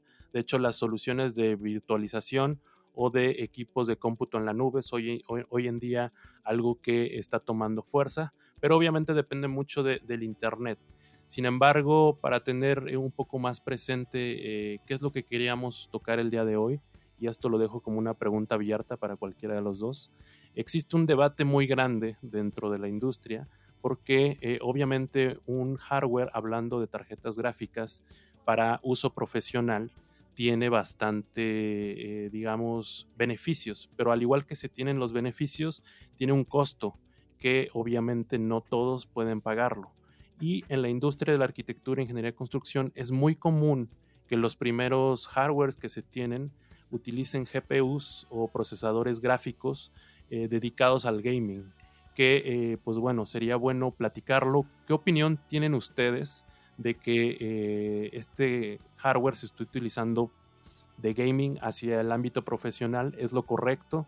¿O tal vez se debería estar utilizando y hacer un esfuerzo para comprar un hardware profesional específico para, para ciertas tareas? ¿no? Nos gustaría saber su opinión.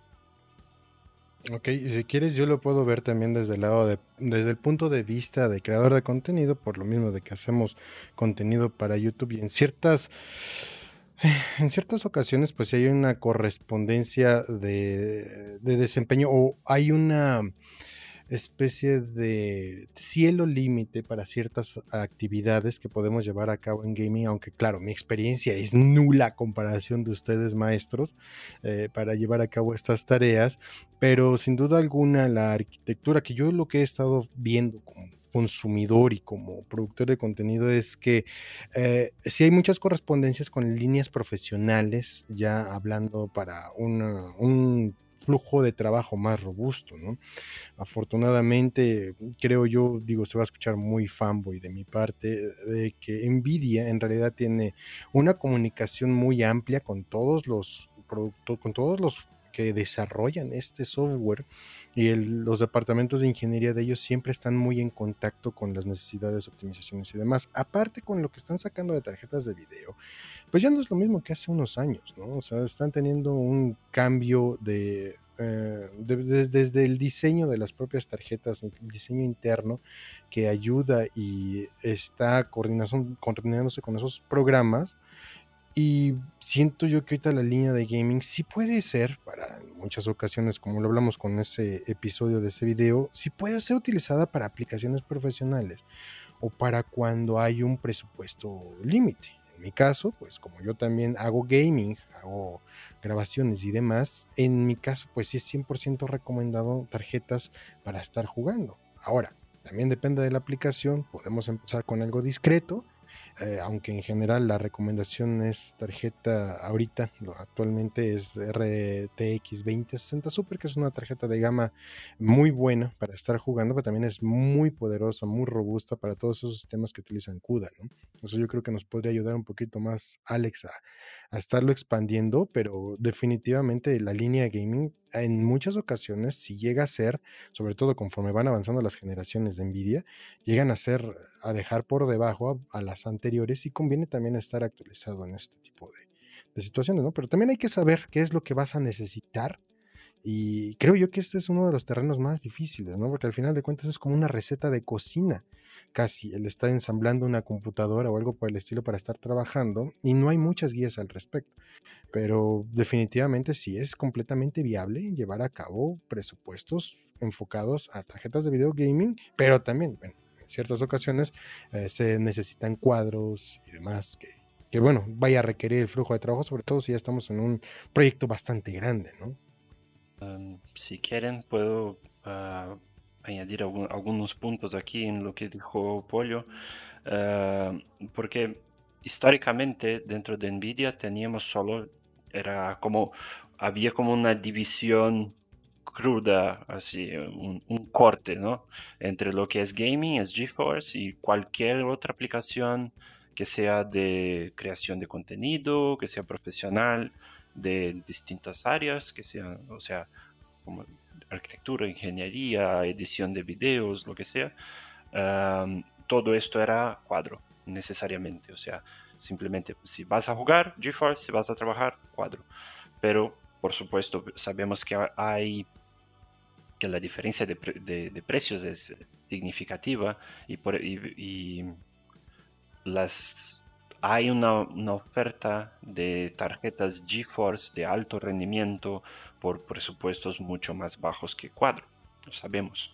Y, y viendo, que la, mucha gente las utiliza, utiliza GeForce para trabajo, en vez de simplemente decirles que, mira, no, no puedes hacer eso, tienes que comprarte una cuadro, pues ah, hicimos al revés, ¿no? Entonces estamos ofreciendo ahora un soporte mucho mejor, mucho mejor a estas aplicaciones con GeForce ah, bajo la, la iniciativa Studio.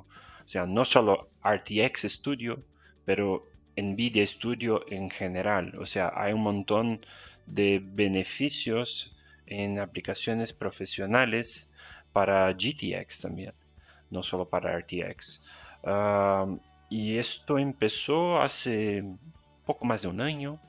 Ah, y ahora pues no es solo una cuestión de que, mira, ah, tenemos drivers optimizados para aplicaciones de creación de contenido, sino que lo, que yo veo que es lo más importante es ah, el relacionamiento que tenemos junto a los desarrolladores de las herramientas, de los aplicativos, que utilicen Em, nuestras tecnologías.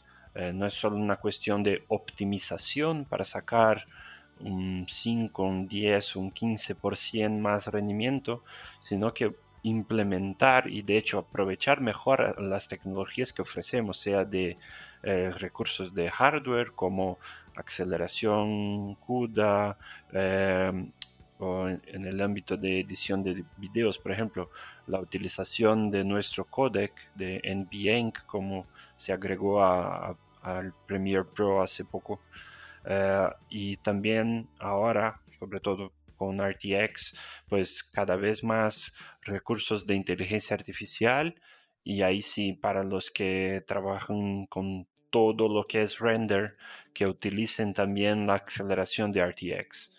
Ah, entonces, todo el trabajo de, de, render 3D que utilice ray tracing, ah, la gran mayoría de las aplicaciones ahora se pueden utilizar, eh, sacan provecho a los RT cores de las RTX ah, y eso se puede utilizar tanto con GeForce cuanto con Cuadro.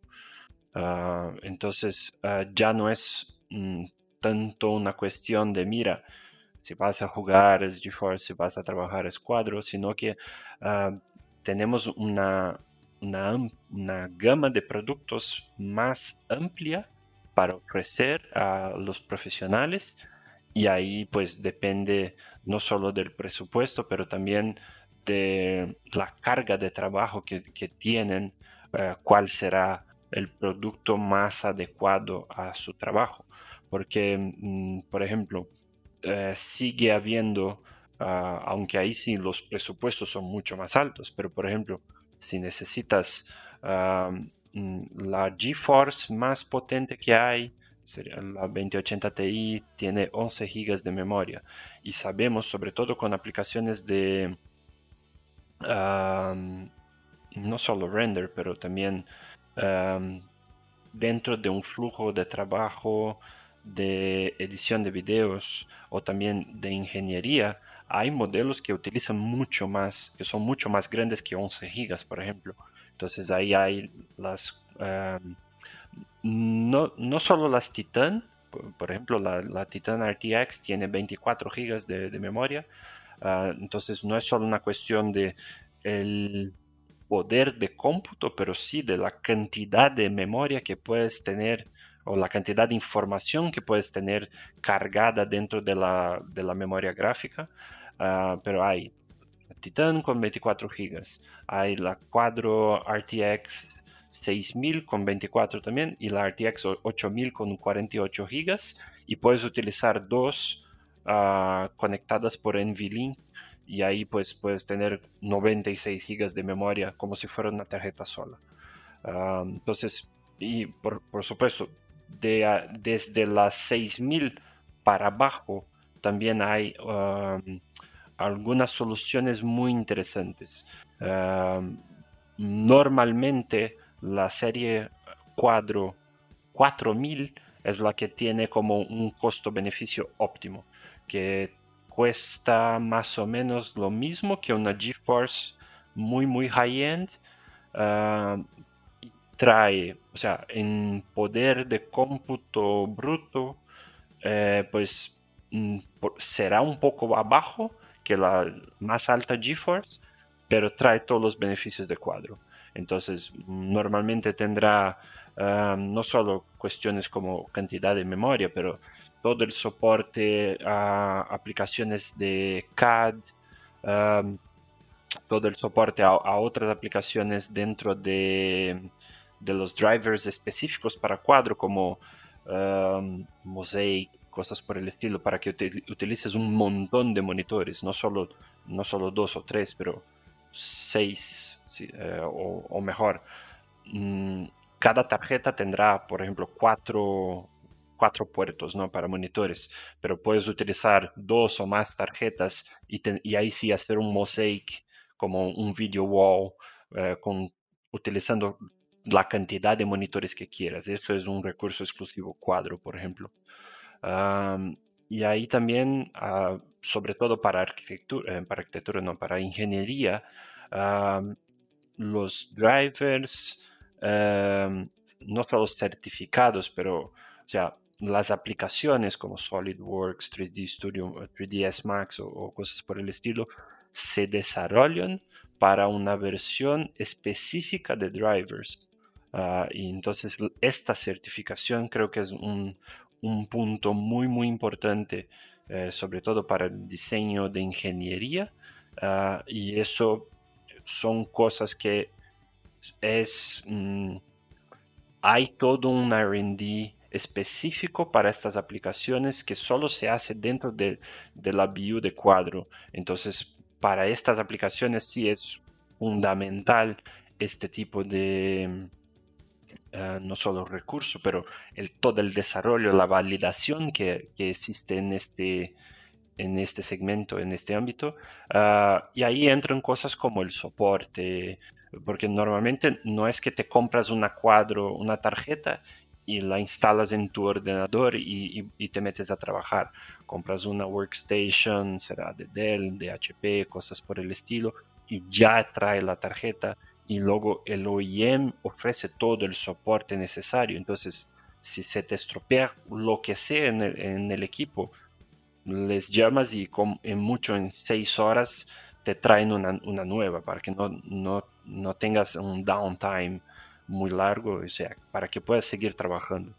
Ah, y luego, no sé, como comentaste lo de virtualización, ahí es un, algo más para ah, Tesla, ah, tanto para hacer como una private cloud o también si, o sea, rentas una GPU en la nube, por ejemplo, ahí hay también opciones para no solo VDI en el sentido tradicional de tener una una estación de trabajo virtual, pero sobre todo también una cuadro virtual. Entonces, todo lo que trabajamos de vGPU, ah, sea con AWS, Google, Microsoft, Azure, lo que sea, ah, para que también eh, si no quieres comprar una workstation física, pero para que tengas acceso a todos esos recursos en la nube desde cualquier lugar y ahí sí puedes utilizar desde una un iPad, un Chromebook, una computadora cualquiera, acceder a todos estos recursos de workstation. ah, a través de la nube y ahí pues también tienes opciones de, o sea, no es solo una cuestión de tengo que hacer una inversión para comprar todo un equipo, sino que puedo probar. De hecho, la prueba, la prueba es gratis, o sea, no, no tienes que poner un, un dólar, un peso siquiera, si, si quieres ver si tu aplicación te beneficia,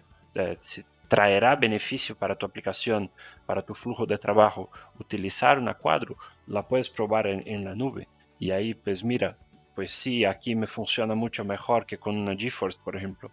Entonces ahí ya decidir o igual seguir utilizando el sistema en virtual en la nube o hacer decidir, mira, esto sí me, me, traerá pues un beneficio de productividad, entonces me, me, vale la pena hacer la inversión y tener un, una workstation aquí on-premises para, para, poder trabajar. Um, antes de devolverles la, la, palabra, solo me gustaría hacer una, una observación cuanto a no solo los niveles de hardware que se ofrecen, porque ahí pues como les comentaba, hay la cantidad de memoria, cosas por el estilo, pero uh, vemos cada vez más las aplicaciones uh, y eso um, me gustaría conocer mejor desde sus puntos de vista, qué aplicaciones utilizan, cómo es el flujo de trabajo. Uh, para saber, porque es, esto sí es un área donde yo no, no, tengo mucho control, sé más o menos cuáles son, sé más o menos cuáles son los beneficios que ofrecemos, cosas como AI denoising o entonces toda la aceleración de OpenGL para, para hacer el diseño de las piezas y cosas por el estilo, pero sí hay mucho overlap entre lo que, se, lo que es, por ejemplo, el trabajo de un arquitecto que tiene que enseñar un arte final para el cliente que lo apruebe el proyecto y cosas por el estilo, mientras que un trabajo de ingeniería que tengo que diseñar, un, yo qué sé, un coche entero, todas las piezas, uh, desde el que está empezando, o sea, que sea, aunque sea un, estudiante de ingeniería, por ejemplo, hasta, yo qué sé, todo el flujo de trabajo de una un, de fabricación de un auto, de un edificio, de lo que sea. Entonces hay distintos niveles, no solo de hardware, pero también de flujo de trabajo. Y ahí conociendo mejor el flujo de trabajo podemos recomendar mejor cuál sería el producto más adecuado. A mí me parece realmente muy importante toda la información que nos, que nos están compartiendo, porque precisamente es por eso, por la falta de información por la que yo creo que se van más por equipos o hardware que esté enfocado al gaming, porque también principalmente es está más este está más presente. De hecho, muchos compañeros que he tenido utilizan una computadora como que si fuera un electrodoméstico. Realmente no saben lo que tienen y no saben cómo o qué beneficios pueden obtener si tuvieran otro tipo de software. De hecho, lo repito, la información que nos acaban de compartir es muy importante, como es importante también el proyecto del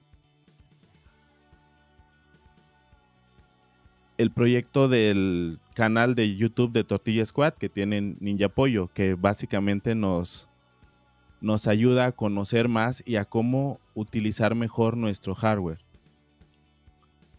Claro, que también hay un tema de que es más barato utilizar este hardware gaming, pero creo que mucho de esto tiene que ver con la falta de conocimiento de los beneficios que podemos obtener con un, con un hardware este, destinado a temas profesionales.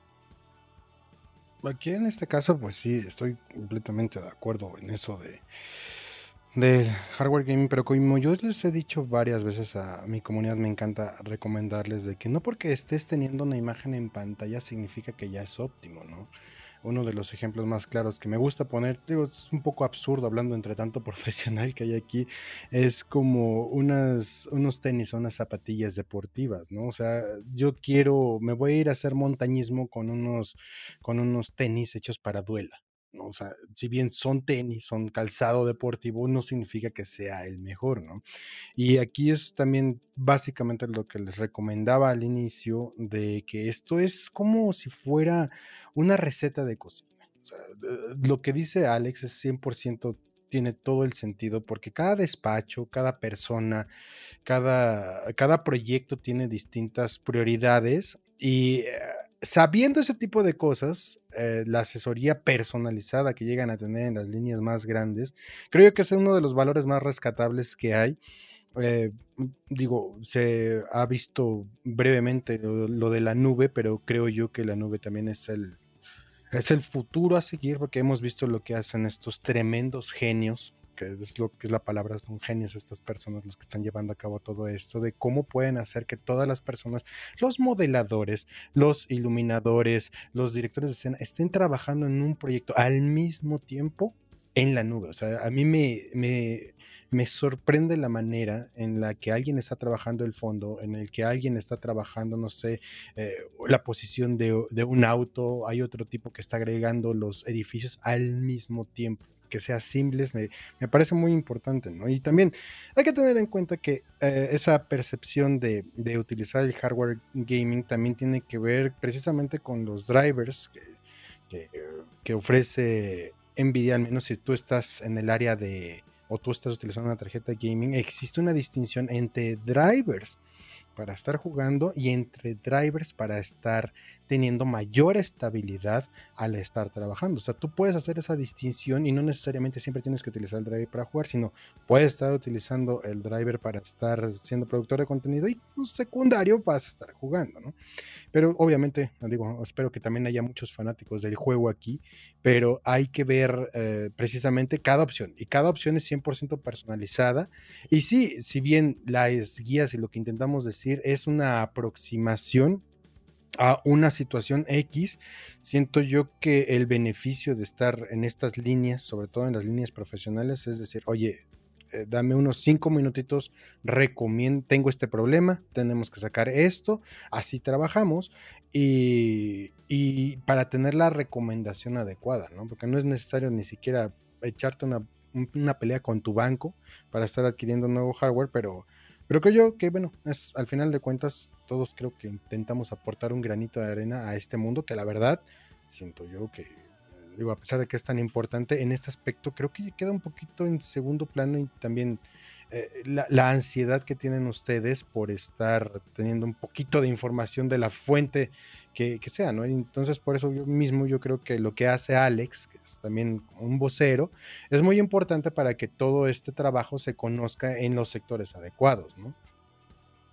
Sí, creo que ahí lo que comentas es eh, bastante interesante y me gustaría retomar algunos datos que, puso Alex en, la mesa y que me puse aquí a revisar sobre qué es lo que, qué es lo que se está haciendo y también contestar por ahí una pregunta eh, que él tenía acerca, del overlapping, ¿no? de, cómo podemos tener diferentes industrias que están utilizando este hardware y que el hardware eh, de alguna manera trata de ser lo más específico posible, teniendo una gama bastante grande para poder escoger de acuerdo a la necesidad, de acuerdo al presupuesto, y en dado caso que ninguno de esos se adecue, pues tenemos como esta gama de alguna manera, por llamarlo eh, de una forma, no, no, quiero decir genérico, pero está el, el, hardware gaming que, que, es muy, que, es muy, flexible y que puede entrar dentro de... Eh, los videojuegos, pero también a un ámbito profesional. Hablando sobre los retos que tenemos, y es algo que me parece muy interesante, es la compatibilidad de archivos y geometrías, hablando también de un tema ya más gráfico. Muchos de los eh, hardwares, y, perdón, muchos de los softwares que se utilizan dentro de la industria no tienen un archivo en común que se puedan eh, compartir. Tenemos a la casa, que es Autodesk, que hace software para la industria de arquitectura, ingeniería y construcción, pero que su ambiente es cerrado y que no puedes eh, compartir ningún archivo nativo que se puede importar en otro software si no es a través de ciertos procesos. Igual, cada fabricante tiene de alguna manera ese tema. También tenemos eh, las opciones de tener eh, softwares integradores que lo que hacen es leer eh, softwares de, varios, digamos, fabricantes y casas, leen los archivos, pueden interpretar la geometría y pues bueno, la tenemos ahí. A mí me ha tocado trabajar con modelos tridimensionales kilométricos de tal vez en minas que nos han enviado y que tú puedas ver que no es cualquier modelo de un edificio, ¿no? O, de un lugar muy en específico, sino una mina que tiene eh, topografía, que tiene tuberías, que tiene eh, plantas y que tiene bandas transportadoras y que se extienden por cientos de kilómetros. Cuando tú tienes esta carga gráfica que a lo mejor no, no, te, no te la puedes imaginar cuando hablas de extensiones kilométricas de gráficos, eh, es cuando tal vez estas tarjetas y soluciones hacen mucho sentido, porque la memoria gráfica lo que hace es que tú lo puedas ver, que no tengas problemas en poder este, desplazar y sobre todo que haya un movimiento con mucha fluidez. Eh, pasando a otra cosa que me gustaría también dejar sobre la mesa para que sigamos eh, platicando un poco acerca de esto, Hace no mucho, y esto lo saco del contexto de que cuando vimos el, video de, Pollo acerca de las workstations y las aplicaciones de CPUs que se podían tener, eh, yo lo compartí en un grupo de, WhatsApp y surgió un debate bastante interesante en el cual eh, ponían algo parecido a esto. Voy a intentar leerlo y ponerlo en contexto para que ustedes me digan su opinión, porque creo que esta también es una opinión muy generalizada y que la gente no tiene mucha idea de qué es lo que está sucediendo realmente cuando hablamos de hardware gaming y eh, hardware profesional. Em, decían, yo tuve una cuadro, resulta que era una 8800 GT con un driver que habilitaba ciertas funciones. Ni arquitectura distinta ni nada por el estilo. Desde aquel gol que me metieron, a mí no me lo vuelven a meter. Así era la estafa de Nvidia a mí me pareció interesante y, yo contraponía este punto porque yo defendía, está bien, la arquitectura puede ser la misma porque los, los componentes del chip de procesamiento gráfico vienen por generaciones. E, en este sentido, por ejemplo, nos encontramos en, la generación Turing de Nvidia y obviamente todo lo que salga para tarjetas gráficas de uso eh, profesional como de gaming van a tener la arquitectura Turing. Sin embargo, el, más allá de solamente los drivers, que como ya lo comentaba Alex, es bastante interesante porque se hacen optimizaciones específicas para ciertos programas, no para juegos, o sea, ya para que los programas tomen ventajas del hardware que tiene la tarjeta, pero eh, también toda la arquitectura eh, y eh, dibujo de la tarjeta como tal cambia mucho. No, obviamente tienen el mismo procesador y arquitectura del chip gráfico porque es, es una generación en la que Nvidia trabaja mucho tiempo para poderla sacar. Y eh, me gustaría preguntar eh, cómo es que ustedes perciben esto, porque hasta donde yo sé y yo sigo sosteniendo mi punto, esto es una vil mentira que alguien está diciendo que solamente cambias un driver y listo, ya tienes una tarjeta profesional eh, lista. Eh, creo que ahí sería bueno desmentir eso porque eso, eso también le hace daño mucho a la, a la industria, ¿no? Me gustaría saber ustedes eh, qué opinan.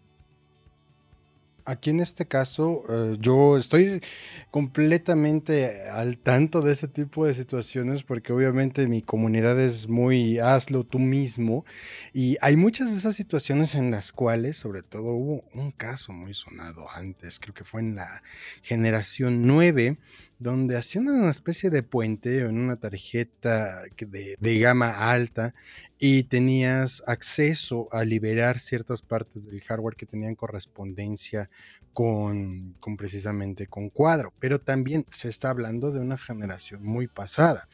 Entonces, lo que está diciendo ahorita, pues ya son dos generaciones atrás. Era, generación 9 ya pasó 10, estamos en generación 20, bueno, en serie 20, no generación 20, sino serie 20.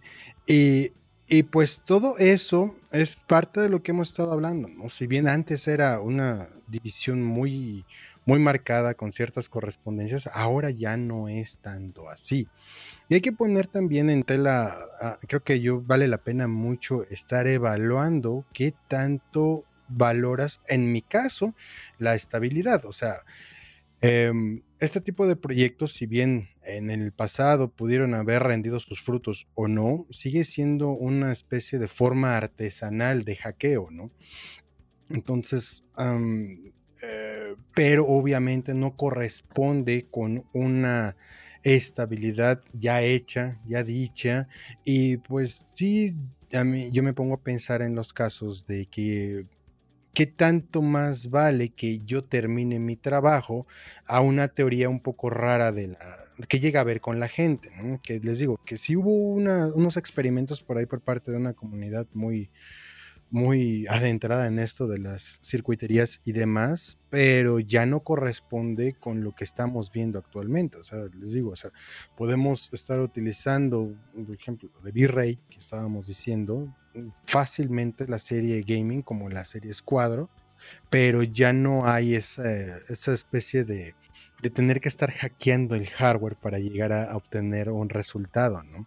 Esto es tecnología, al final de cuentas es tecnología y, pues la, la, lo voy a decir en términos muy, muy grosos, pero todo lo que tiene que ver con la circuitería y demás también se va cambiando eh, y no van a corresponder a esos experimentos con algo más, eh, más como lo que se obtuvieron en esos tiempos, ¿no? Ahorita ya no es necesario estarlo haciendo, tan solo hay que tener atención, que también creo yo que vale mucho la pena iniciar una especie de petición a los distintos programas para que sean un poquito más transparentes en el uso de cada uno de estos de estos hardwares, porque al final de cuentas esto también queda muy de la mano de gente que tiene la oportunidad, la increíble oportunidad de estar probando este tipo de, de soluciones.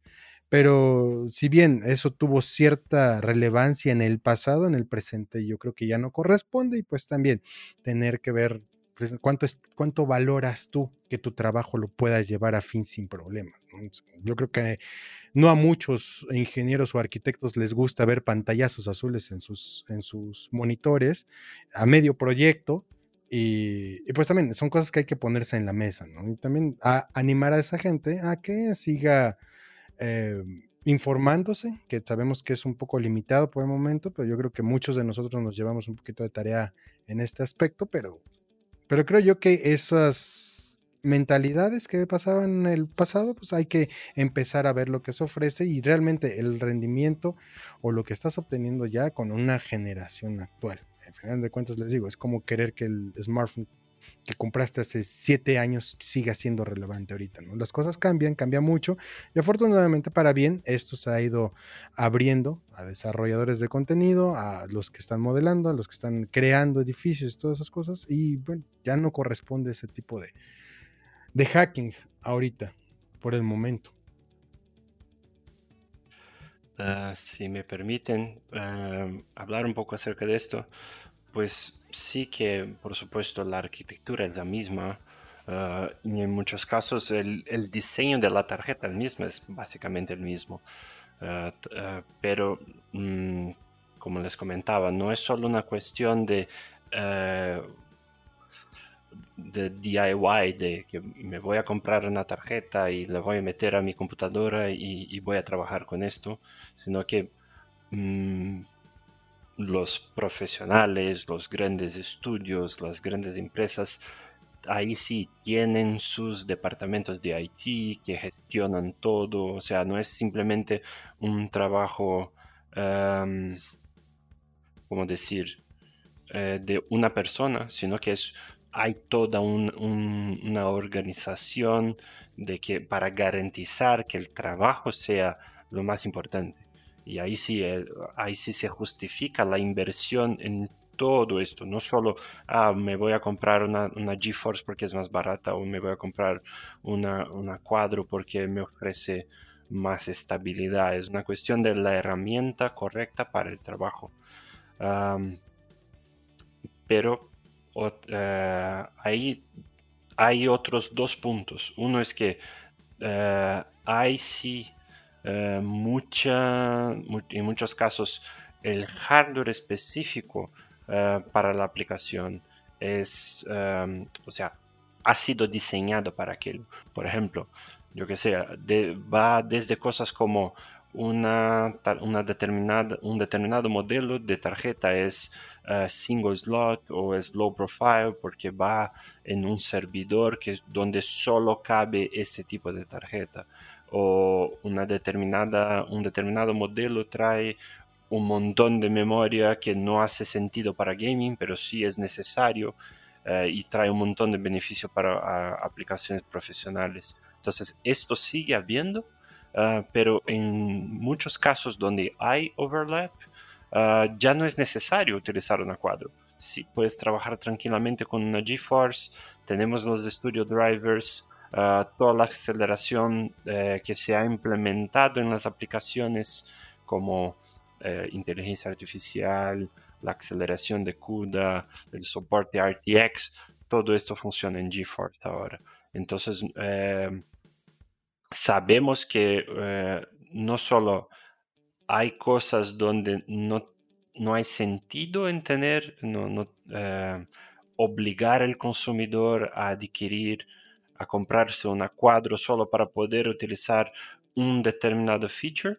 Ahora, mucho de esto se puede hacer con GeForce, pero sobre todo en el high-end, eh, donde las cargas de trabajo son mucho más altas, todo el soporte, tanto desde el punto de vista de estabilidad de los drivers de, la aplicación, como en casos como donde el, uptime es crucial. Ah, ahí sí, las soluciones profesionales tienen, están acostumbrados a, lidiar con, todo esto. Ah, tanto desde el punto de vista, mira, esta aplicación está hecha para esta versión específica de drivers y si utiliza otra puede que no sea tan estable o puede que eh, el recurso X no esté disponible. Uh, tanto del punto de vista del soporte eh, de, hardware cuanto ah, esto está validado para funcionar con este determinado modelo de workstation, uh, pero también lo garantiza todo el OEM, eh, toda la cadena, tu departamento de IT, cosas por el estilo. entonces, ah, aunque en el pasado puede que sea simplemente le cambio un archivo .inf le puedo instalar los drivers de cuadro a una GeForce, ahora por un lado esto no es necesario porque todo esto, la gran mayoría está disponible para GeForce, no tienes que hacer nada. Uh, por el otro lado, sí eh, los casos donde sí es necesario tener toda esta estructura de soporte. Las cuadros tienen su razón de existir y hay modelos que sí, eh, o sea, no existen, por ejemplo, una, una GeForce con 48 GB de memoria, por ejemplo. entonces, ya estamos eh, como mejor, está mejor consolidado la, sea, a qué público se destina cada producto. si eso está bien, me gustaría volver al primer punto que dijiste, que lo de que distintas aplicaciones utilizan distintos formatos eh, y es muy difícil si uno trabaja, por ejemplo, con AutoCAD y el otro trabaja con SolidWorks, cosas por el estilo. Nvidia está creando lo que esperamos sea la solución definitiva para todo esto. Se llama Omniverse ah, y utiliza un formato que lo creó Pixar de USD ah, para todo.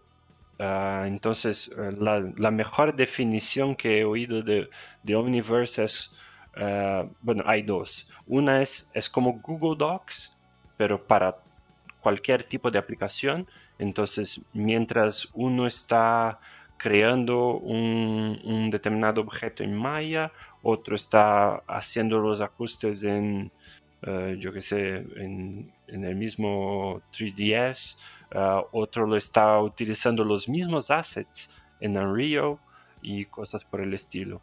Y todo se, actualiza en tiempo real y se puede utilizar eh, on-premises, se puede utilizar desde la nube. Entonces, esto ya está en Early Access. Entonces, algunos, em, algunas cuentas clave ya lo están utilizando y esperamos que pronto entre en, Open Beta.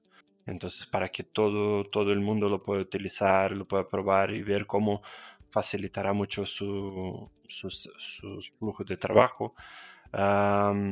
aquí hay algunos puntos muy, muy, muy interesantes, tanto del el diseño de las aplicaciones, cuanto la integración a nuevos recursos.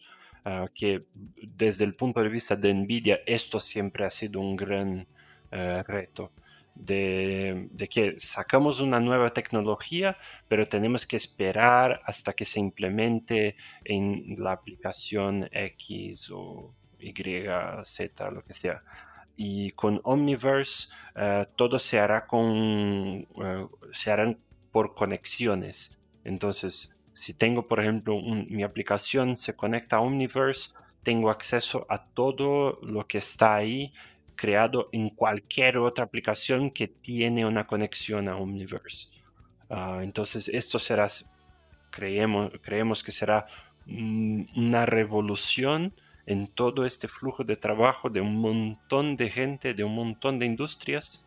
Ah, y pues les encorajo, no sé, no sé si es la, palabra, les animamos a, que busquen un poco de, para conocer mejor lo que es. Eh, no tengo fechas, pero creo que, ah, mm, yo qué sé, en los próximos meses entrará en, en, Open Beta y ahí sí la gente podrá empezar a probar y ver cómo, cómo es una tecnología que resuelve un montón de problemas. Suena súper interesante el tema de Omniverse. Ahorita mientras eh, tú lo comentabas, Alex, me metí a revisarlo un poco. Y chicos, para la gente que está dentro de la industria, Omniverse tiene contemplado ahí también dentro de su pipeline de, plataformas Revit, que muchos de ustedes usan para desarrollar eh, sus modelos y creo que sería interesante.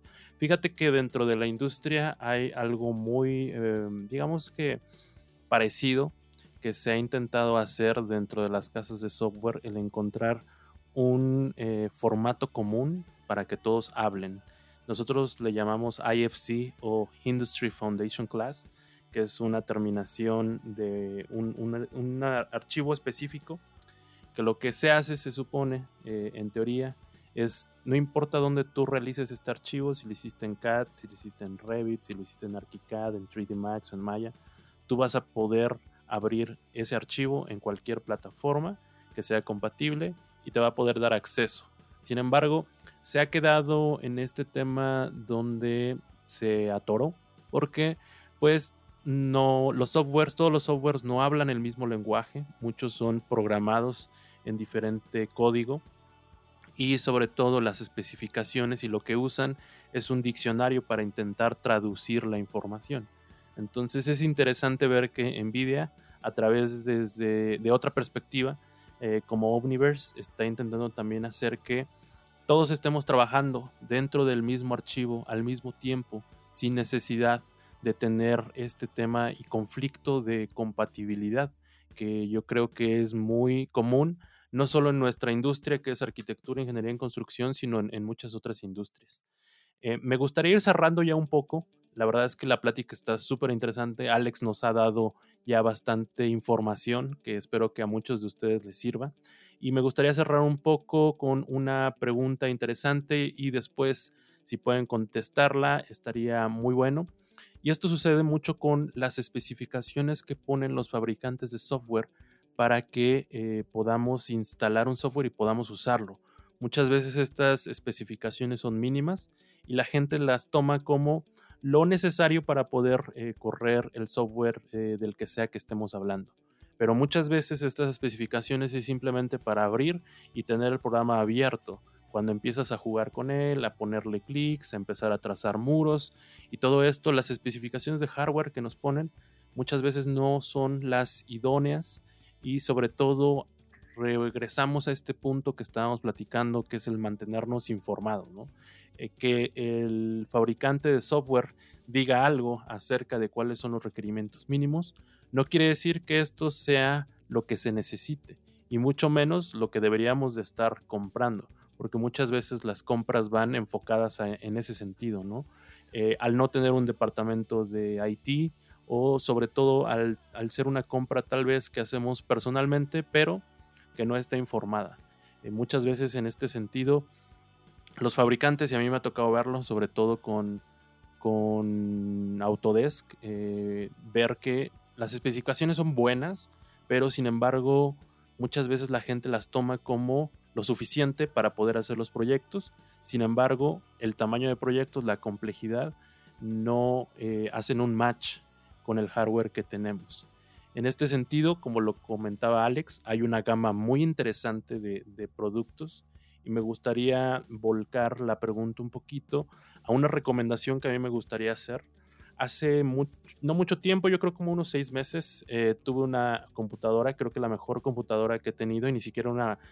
Es una workstation, pero una workstation portable, eh, una MSI, pero lo interesante de ella es que venía adentro con un chip de Nvidia, un cuadro RT, RTX 5000 pero no solamente era el RTX 5000 con 16 GB de memoria, que es, eh, la verdad es que yo me enamoré de esa tarjeta. Y sobre todo, eh, lo que venía extra era que era Max-Q Design. Y lo que hace Max-Q Design es que hace equipos muy pequeños, portátiles. Y la verdad, creo que la conclusión es hacer compras informadas eh, para lo que no lo necesitamos. Si necesitamos un equipo portátil, hay que ver las especificaciones que necesitamos para trabajar en un equipo portátil. Si lo necesitamos para trabajar en sitio, hay que revisar cuáles son las especificaciones que van a estar en una workstation de torre que no se va a mover. Entonces, aquí me gustaría pedir un poco de, retroalimentación, de apoyo de Alex para eh, informarnos más y sobre todo, si pueden, dense una vuelta al canal de Pollo, Tortilla Squad en YouTube donde eh, él ha hecho bastante hincapié en estar informando a la comunidad, porque mucha de esta comunidad es, eh, como lo decía Apoyo, ¿no? Hazlo tú mismo. Entonces, eh, dense una vuelta, seguramente van a encontrar temas muy interesantes. Yo, yo soy un seguidor, suelo por ahí ver algunas intervenciones, pero cuéntenos un poco más.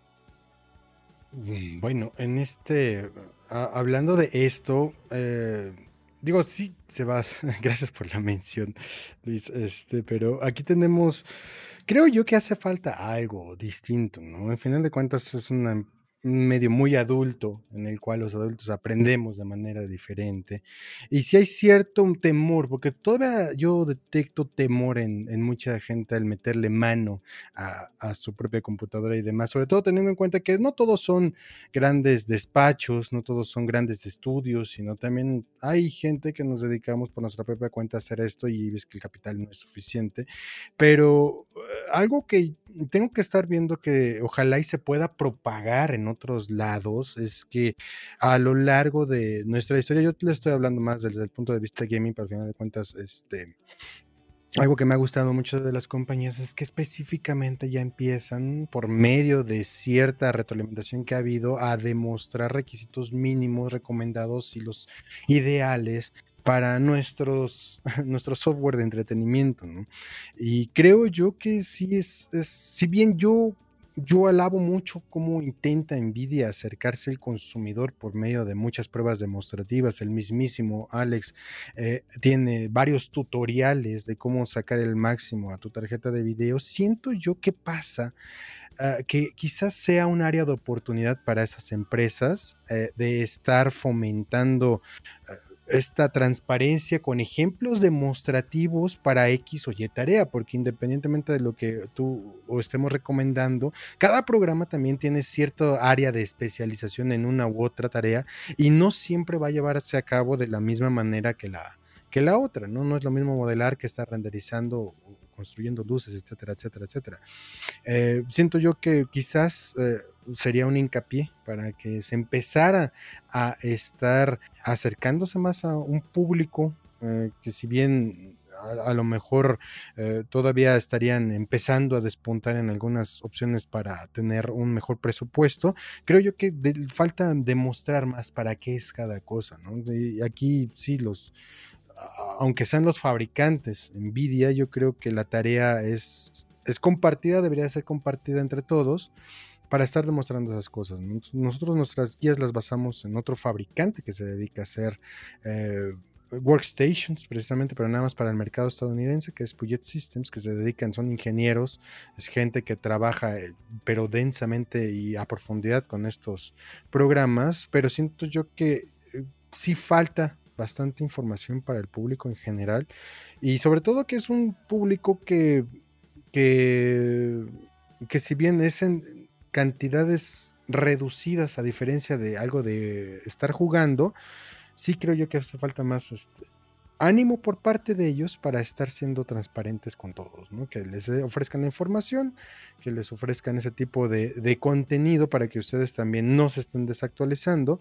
Y pues les digo, no todo lo puede hacer este, un par de, personas o, medios o como lo quieran llevar a cabo. Pero sí, que sea una especie de invitación a todos aquellos que desarrollan estos softwares que sean más eh, ecuánimes con esa transparencia la información a, este tipo de personas, ¿no? Porque sí, hay gente que toma los requisitos como, como algo religioso y por el mismo miedo no se animan a moverle algo siquiera de lo mínimo, ¿no? Em, pero sí, creo que es una responsabilidad compartida, si así lo quieres ver, y creo yo que que sí, hace falta más, más información. De hecho, V-Ray creo que son los más demostrativos en cuanto se dio a conocer la serie 20, estaban empezando a hacer ya cosas, estaban demostrando, pero siento que se debe de ampliar un poco más este aspecto, sobre todo para el beneficio de su propia comunidad. Eh, si me permiten, eh, justo iba a recomendar los de Budget Systems, que para mí es el mejor sitio para, para tener este, este tipo de información, porque ahí tienen para cada aplicación qué tanto de CPU necesitas, qué modelo de tarjeta gráfica, la cantidad de memoria RAM, eh, si, te traerá mucho beneficio o no utilizar un SSD, cosas por el estilo. Mm, porque eso veo, el mismo problema tenemos Ah, desde el lado de, los juegos, ¿no? En gaming, el, publisher te dice, ah, mira, aquí están los requisitos mínimos y aunque la gran mayoría te ponen también los recomendados, muchas veces hay cosas raras ahí, como procesadores muy viejos o no te dicen la cantidad de FPS que, que puedes esperar con la, la, configuración, la configuración recomendada, cosas por el estilo. Ah, y sé que en aplicaciones profesionales es aún peor porque te ponen el mínimo y tienes que descubrir cuál, qué sería recomendado o, o, al punto que estábamos antes. Dependerá también de tu carga de trabajo. Ah, si estás haciendo modelitos más simples, a lo mejor una GeForce te vale o una integrada, pero si vas a diseñar todo un edificio, uh, ok, sé que necesita una cuadro, pero ¿cuál? Eh, cosas así. Mm, sé que hay poca información en esas cosas porque justo es muy difícil y muchas veces la gente que, como comentabas antes, ¿no? Eh, mucha gente que trabaja utiliza la computadora como una aplicación, como un electrodoméstico, ¿no? Simplemente le das a un botón y te pones a trabajar y no sabes qué hay dentro. y y eso está bien, o sea, todo el mercado de Apple se, hace de esta forma, ¿no? Eh, mira, aquí tienes una caja para trabajar y da igual lo que hay dentro. Ah, pero en muchos casos ah, sí es muy importante descubrir ah, qué trae mejores, mejores beneficios para, para, tu flujo de trabajo. y como comentabas, lo de ah, es una mobile workstation y es MaxQ. Tenemos toda una, un área de comunicación dentro de NVIDIA dedicada a laptops. Ah, no solo para GeForce, pero para Quadro también, pero lo, que comentaba de MaxQ son laptops muy ligeras, muy, em, delgaditas, ¿no? O sea, mm, la mayoría de las laptops que son Max-Q tendrán eh, alrededor de 2 kilos y como mucho 2 centímetros de, grosor. y esto vale tanto para, para GeForce como para Cuadro. Ah, entonces, pues, no, no, es que no necesitas la nube, puedes llevar tu workstation en tu mochila y no te romperá la espalda, cosas así. En tu Max-Q son, son, geniales, la verdad, es la mejor computadora portátil que he tenido una Max-Q. Ah, mm, solo para, para, concluir eso, uh, sí, pues recomiendo a todos los de Budget Systems, tienen tanto recomendaciones de cuánto todo lo que es nuevo lo proban. Entonces salió un nuevo procesador, una nueva tarjeta, lo probarán con todas las aplicaciones. O salió una nueva aplicación, lo probarán con todo el hardware y te harán excelentes recomendaciones. Ah, creo que es el, mejor sitio para, todo ese tipo de información, tanto para... Esta, eh, justo abrí aquí uno acerca de Revit, Ah, para conocer mejor y sí, sale todo, todo, todo. Muy, muy bueno. Pues excelente, Alex. Y a lo largo de la entrevista hemos compartido interesantes opiniones y creo que es importante conocer más y para eso es necesario tener en cuenta comunidades como las que comentabas ahorita, Alex, y conocer foros y espacios donde se pueda tener más orientación. ¿Dónde podemos encontrar más información acerca de Tortilla Squad y Nvidia? En Tortilla Squad realmente nos basamos en YouTube, así nada más póngalo. Yo sé que es un nombre muy peculiar y raro y a veces produce un poquito de hambre, pero este, sí, así nada más, Tortilla Squad en, en YouTube, eh, pero también estamos haciendo, bueno, cosas que tienen que ver con transmisiones de videojuegos en vivo en Twitch, pero en realidad nuestra plataforma base, la de nuestra preferencia, pues va a ser YouTube, intentando poner ahí el granito de arena. Y Alex, pues en Nvidia pues tenemos las páginas, pero alguna red social en la cual puedan contactarte directamente si es que es posible.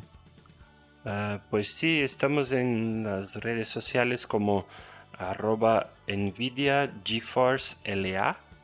y también Nvidia LA, que es lo más eh, eh, todo del área enterprise. Ah, y si me quieren contactar directamente es arroba a a-Z-I-E-B-E-R-T. Pues es un gusto tenerlos en esta sección de Brainstorm y seguimos a la sección de Diario de un Beat Manager.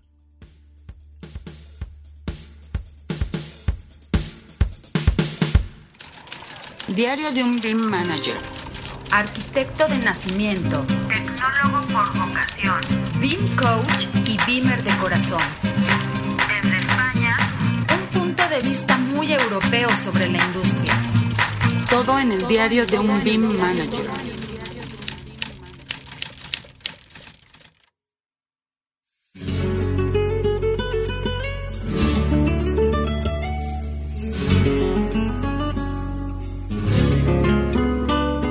Bienvenidos Beamers y Coordinators, les saluda el corresponsal arquitecto y tecnólogo David Barco, diario de un BIM Manager desde Europa y en concreto desde una de las capitales del mundo, Bilbao. En esta conexión continuamos con la temática de hardware, aportando nuestra visión y experiencia estructurada con las secciones habituales de reflexiones, eventos, quién es quién y recursos. Como siempre, todos los links y referencias estarán disponibles en el blog diario de un BIM Manager en colaboración con el canal de divulgación BIM Channel Tecnología y Construcción al que tendrán acceso en las notas del programa. Empezamos. Reflexiones. Planificar el hardware necesario. Es posible que muchos de los aspectos globales que vamos a comentar coincidan con los compañeros del podcast, pero vamos a tratar de complementar con nuestra visión basada en la experiencia. No vamos a entrar en el análisis de múltiples dispositivos como ratones 3D, monitores, micrófonos o cascos auriculares vamos a centrarnos en ordenadores, en equipos portátiles, que es la principal inversión de un profesional junto con el software y que si nos equivocamos en su elección podemos arrepentirnos y en algunas ocasiones muchísimo. El primer debate que surge en este aspecto es si elegimos un equipo físico o uno virtual. Esta sí que es una decisión crítica y trascendental. Para hablar de temas virtuales, ¿quién mejor que nuestro amigo experto, Evelio Sánchez, del podcast hermano BIMRAS, que tanto en la charla de usuarios del EUBIM 2019 como en el episodio 47 habló de estos aspectos de una manera muy desarrollada? Os dejamos los links en las notas del programa. Las ventajas que ofrecen los entornos virtualizados ya las hemos comentado en múltiples ocasiones. La escalabilidad de funciones, ampliar el RAM, espacio, tarjetas, núcleos, se realiza a un nivel de paneles, una consola en el que vamos modificando los aspectos que vayamos necesitando, no con componentes físicos, eliminando así los problemas de compatibilidades, tiempos de instalación, con el coste de parada que eso supone y del mantenimiento informático. Otra ventaja es la replicabilidad, es decir, que crear ordenadores similares de manera prácticamente instantánea. La rápida incorporación de nuevas personas al equipo se facilita enormemente con esta posibilidad. Otro aspecto es el ahorro considerable de energía, especialmente en temas de servidores. También la rapidez en la renovación de los equipos. Cambiar equipos es muy rápido, es un tipo de configuración, no hay que esperar a que llegue el equipo y montar de nuevo todo el sistema operativo, instalar los programas, etc. Son maquetas que se pueden mover de un equipo a otro de una manera tremendamente sencilla. Otro aspecto importante es el ahorro de espacio. Igual, en el tema de los servidores es crítico, ya que se necesitan salas especiales con condiciones de temperatura y humedad constantes y por lo tanto una reserva de espacio realmente importante. Otro aspecto fundamental es el de la seguridad. Los CPDs donde se alojan los ordenadores tienen múltiples sistemas de seguridad, no solo teniendo en cuenta los accesos a la información, sino que se hacen réplicas de las copias con una periodicidad que nosotros podemos manejar, como días, semanas, meses. Y sobre todo, la reincorporación de la información, es decir, restaurar la información desde uno de estos backups, es algo que es igualmente de sencillo. Es botón aplicar y listo. Si por el contrario nosotros somos los que realizamos las copias de seguridad, tenemos que hacer un mantenimiento de las mismas, probar que funcionan y sobre todo ser constantes en esas generaciones de copias de seguridad. Vamos a pensar que hemos elegido un equipo físico en vez de uno virtual. Y ahora tocaría resolver el segundo dilema, si compramos una torre o un equipo fijo o uno portátil. Antes de nada, conozcamos las principales marcas fabricantes de equipos informáticos. Nosotros hemos buscado en revistas especializadas y hay bastante consenso en los referentes. Las marcas más importantes a nivel de equipos profesionales, por lo menos en España, son HP, Lenovo, Dell,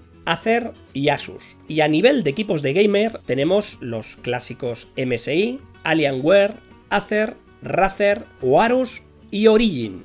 Si bien las marcas tradicionales tienen sus propias series de gaming, como HP Omen, Lenovo Legion, Dell Serie G, Asus ROG o TUF o Acer Predator. Volviendo al asunto de si torre o portátil, lo vamos a poner fácil. Si vas a tener una presenciabilidad clara en tu puesto de trabajo, obviamente necesitas una torre. Si te vas a mover, visitar obras, a clientes, necesitas un portátil. Antes, generalmente en las oficinas técnicas, se tenían los dos equipos con el consiguiente sobrecoste. Yo recomendaría siempre por defecto portátiles, por una sencilla razón, la altísima volatilidad de la situación mundial, la enorme variabilidad de trabajos, escenarios, trabajo en casa, trabajo en la oficina, y también la flexibilidad inmediata a la hora de redistribuir los puestos de trabajo en una empresa. Si tú vas con tu portátil podrías ponerte en un sitio o en otro dependiendo si tienes disponibilidad. Eso sí, el principal lugar de trabajo debe de tener un inmenso monitor de al menos 27 pulgadas en formato 21.9, también denominado doble monitor, aunque algunos ya parecen triple monitor, eso sí, debería tener también 4K y por menos de 120 dólares hay excelentes monitores disponibles. Aún recuerdo mi primera inversión en un monitor de 17 pulgadas en el año 1997. Casi 500 euros si actualizáramos el valor. ¿Y cuáles son los equipos más utilizados o favoritos? Pues nosotros hicimos una pequeña encuesta en Twitter y el resultado fue que el 51% prefería MSI, el 12% HP, el 8% Lenovo y en torno a un 26% del gaming. Si bien es cierto que algunos usuarios apuntaban otras marcas como Asus, es cierto que también esta encuesta apenas tuvo 50 votos, por lo tanto el escenario es bastante, bastante reducido, pero no deja de ser una referencia. Ahora toca resolver otro dilema, Workstation o Gamer. Os dejo antes de nada un artículo del portal Professional Review en el que detalla de una manera muy pormenorizada estos aspectos. Nosotros vamos a destacar algunos conceptos que nos definen una workstation, que son fiabilidad, calidad de los componentes, el diseño se parece más al de un servidor que al de un PC, son sometidos a unas estrictas pruebas de calidad y excelencia. Para obtener una garantía de calidad y obtener así una certificación ISV, Independent Software Vendor, lo que certifica que cada usuario recibe un equipo optimizado para funcionar con las más importantes aplicaciones empresariales de los diferentes proveedores. Me contaba una persona de la industria con casi 40 años de experiencia que HP solo admitía componentes que superaban los test de calidad en un 99,9%. El resto de componentes no los quería en la partida. ¿A dónde van este resto de componentes? ¿Al reciclaje? Evidentemente no, van a los ordenadores clónicos, a esos que nos montamos nosotros mismos o que hay empresas especializadas que los montan. Otra característica de las Workstation es que son diseñadas pensando en perfiles técnicos como ingenieros, arquitectos, científicos, médicos, analistas financieros, con un índice de uso muy elevado. Este aspecto incide claramente en su vida útil. Yo puedo asegurarlo, pues tuve una Workstation funcionando muy decentemente por casi 12 años, teniendo en cuenta que un ordenador se considera ampliamente amortizado a los 5 años de su compra, creo que no está nada mal y he tenido equipos de supermercado tipo PC City o similar que me han durado un par de años. Una workstation ofrece un nivel de potencia máximo comparado con equipos de mercado equivalentes, ahorrando importantes cantidades de tiempo al año, y suelen incorporar tarjetas gráficas dedicadas profesionalmente. ¿Y qué lo diferencian de un gaming? Fundamentalmente se centra en la experiencia visual y en el rendimiento de procesados más enfocados en softwares que no se centran en gráficos como cálculos o simulaciones. Si eres de los que trabajan o les gustan los renders en tiempo real con Lumion, Motion, Escape, está claro que un ordenador gamer te va a gustar con diferencia, sobre todo porque la inversión puede ser hasta un 40% inferior. Sin embargo, si eres un ingeniero que no te separas de tu programa de cálculo, una Workstation es lo tuyo. En mi caso, después de 12 años trabajando con Workstation, me pasé a la serie Gamer, sencillamente porque me gustaba más. Me daba muchísima más potencia por menos precio, y el peso del ordenador fue clave, apenas 2,25 kilos viniendo de un HP con 3,5 kilos, casi un 60% más de peso. Eso se termina notando en la espalda. Me consta que HP ha sacado una nueva serie denominada Que es muchísimo, muchísimo más ligera. Habrá que probarla en algún momento. ¿Y qué características específicas deben tener los ordenadores? Bueno, yo creo que de esto ya se ha hablado ampliamente mis compañeros o expertos como Iván Guerra en el episodio 61 de Beam Level tenéis muy buenas referencias. Por mi parte os dejo un par de fichas muy completas de requisitos recomendados extraídos del libro diario de un Beam Manager y que os dejo en las notas del programa. Ahora nos toca decidir cuánto queremos invertir en la compra de nuestros equipos. Si hablamos de una inversión profesional, el máximo que podáis permitiros, teniendo en cuenta que por menos de 1.200 dólares difícilmente vais a encontrar computadoras de un nivel mínimo exigente. Un término medio lo podéis tener entre 1.200 2.500 dólares y a partir de 2.500 3.500 vais a poder encontrar verdaderas maravillas de la computación. A partir de estas cifras solo lo recomendaría para profesionales expertos en temáticas muy concretas. Tenemos otras opciones que llevan años en el mercado, pero que a lo mejor no se conocen tanto, como los mini PCs que ocupan poco más de un disco duro grande, pero con unas prestaciones impresionantes para su tamaño y con precios muy asequibles, como la serie Think Client de HP o los ordenadores integrados en pantallas, muy recomendados para entornos de formación. Recientemente tuve la suerte de probarlos en un curso de formación de desarrollo de objetos BIM en un centro de formación profesional en el País Vasco. Y además de ahorrar espacio, producir menos ruido, eran potentes y con una experiencia de usuario muy agradable. En este caso coincidía que era también de HP. Lo cierto es que a nivel profesional creo que es una de las marcas con mayor nivel de penetración en el mercado español. Antes de terminar esta reflexión, os dejo un par de recomendaciones. Cuidado con los ordenadores clónicos o montados por uno mismo. En mi caso personal, he sufrido sus consecuencias en dos ocasiones. Una de ellas en medio de la entrega de un concurso, y la experiencia fue bastante desagradable. Lo cierto es que el afán de abaratar el coste del ordenador nos lleva a esta opción, pero siempre estará a años luz de una workstation certificada y su vida útil será seguramente la mitad con un poco de suerte.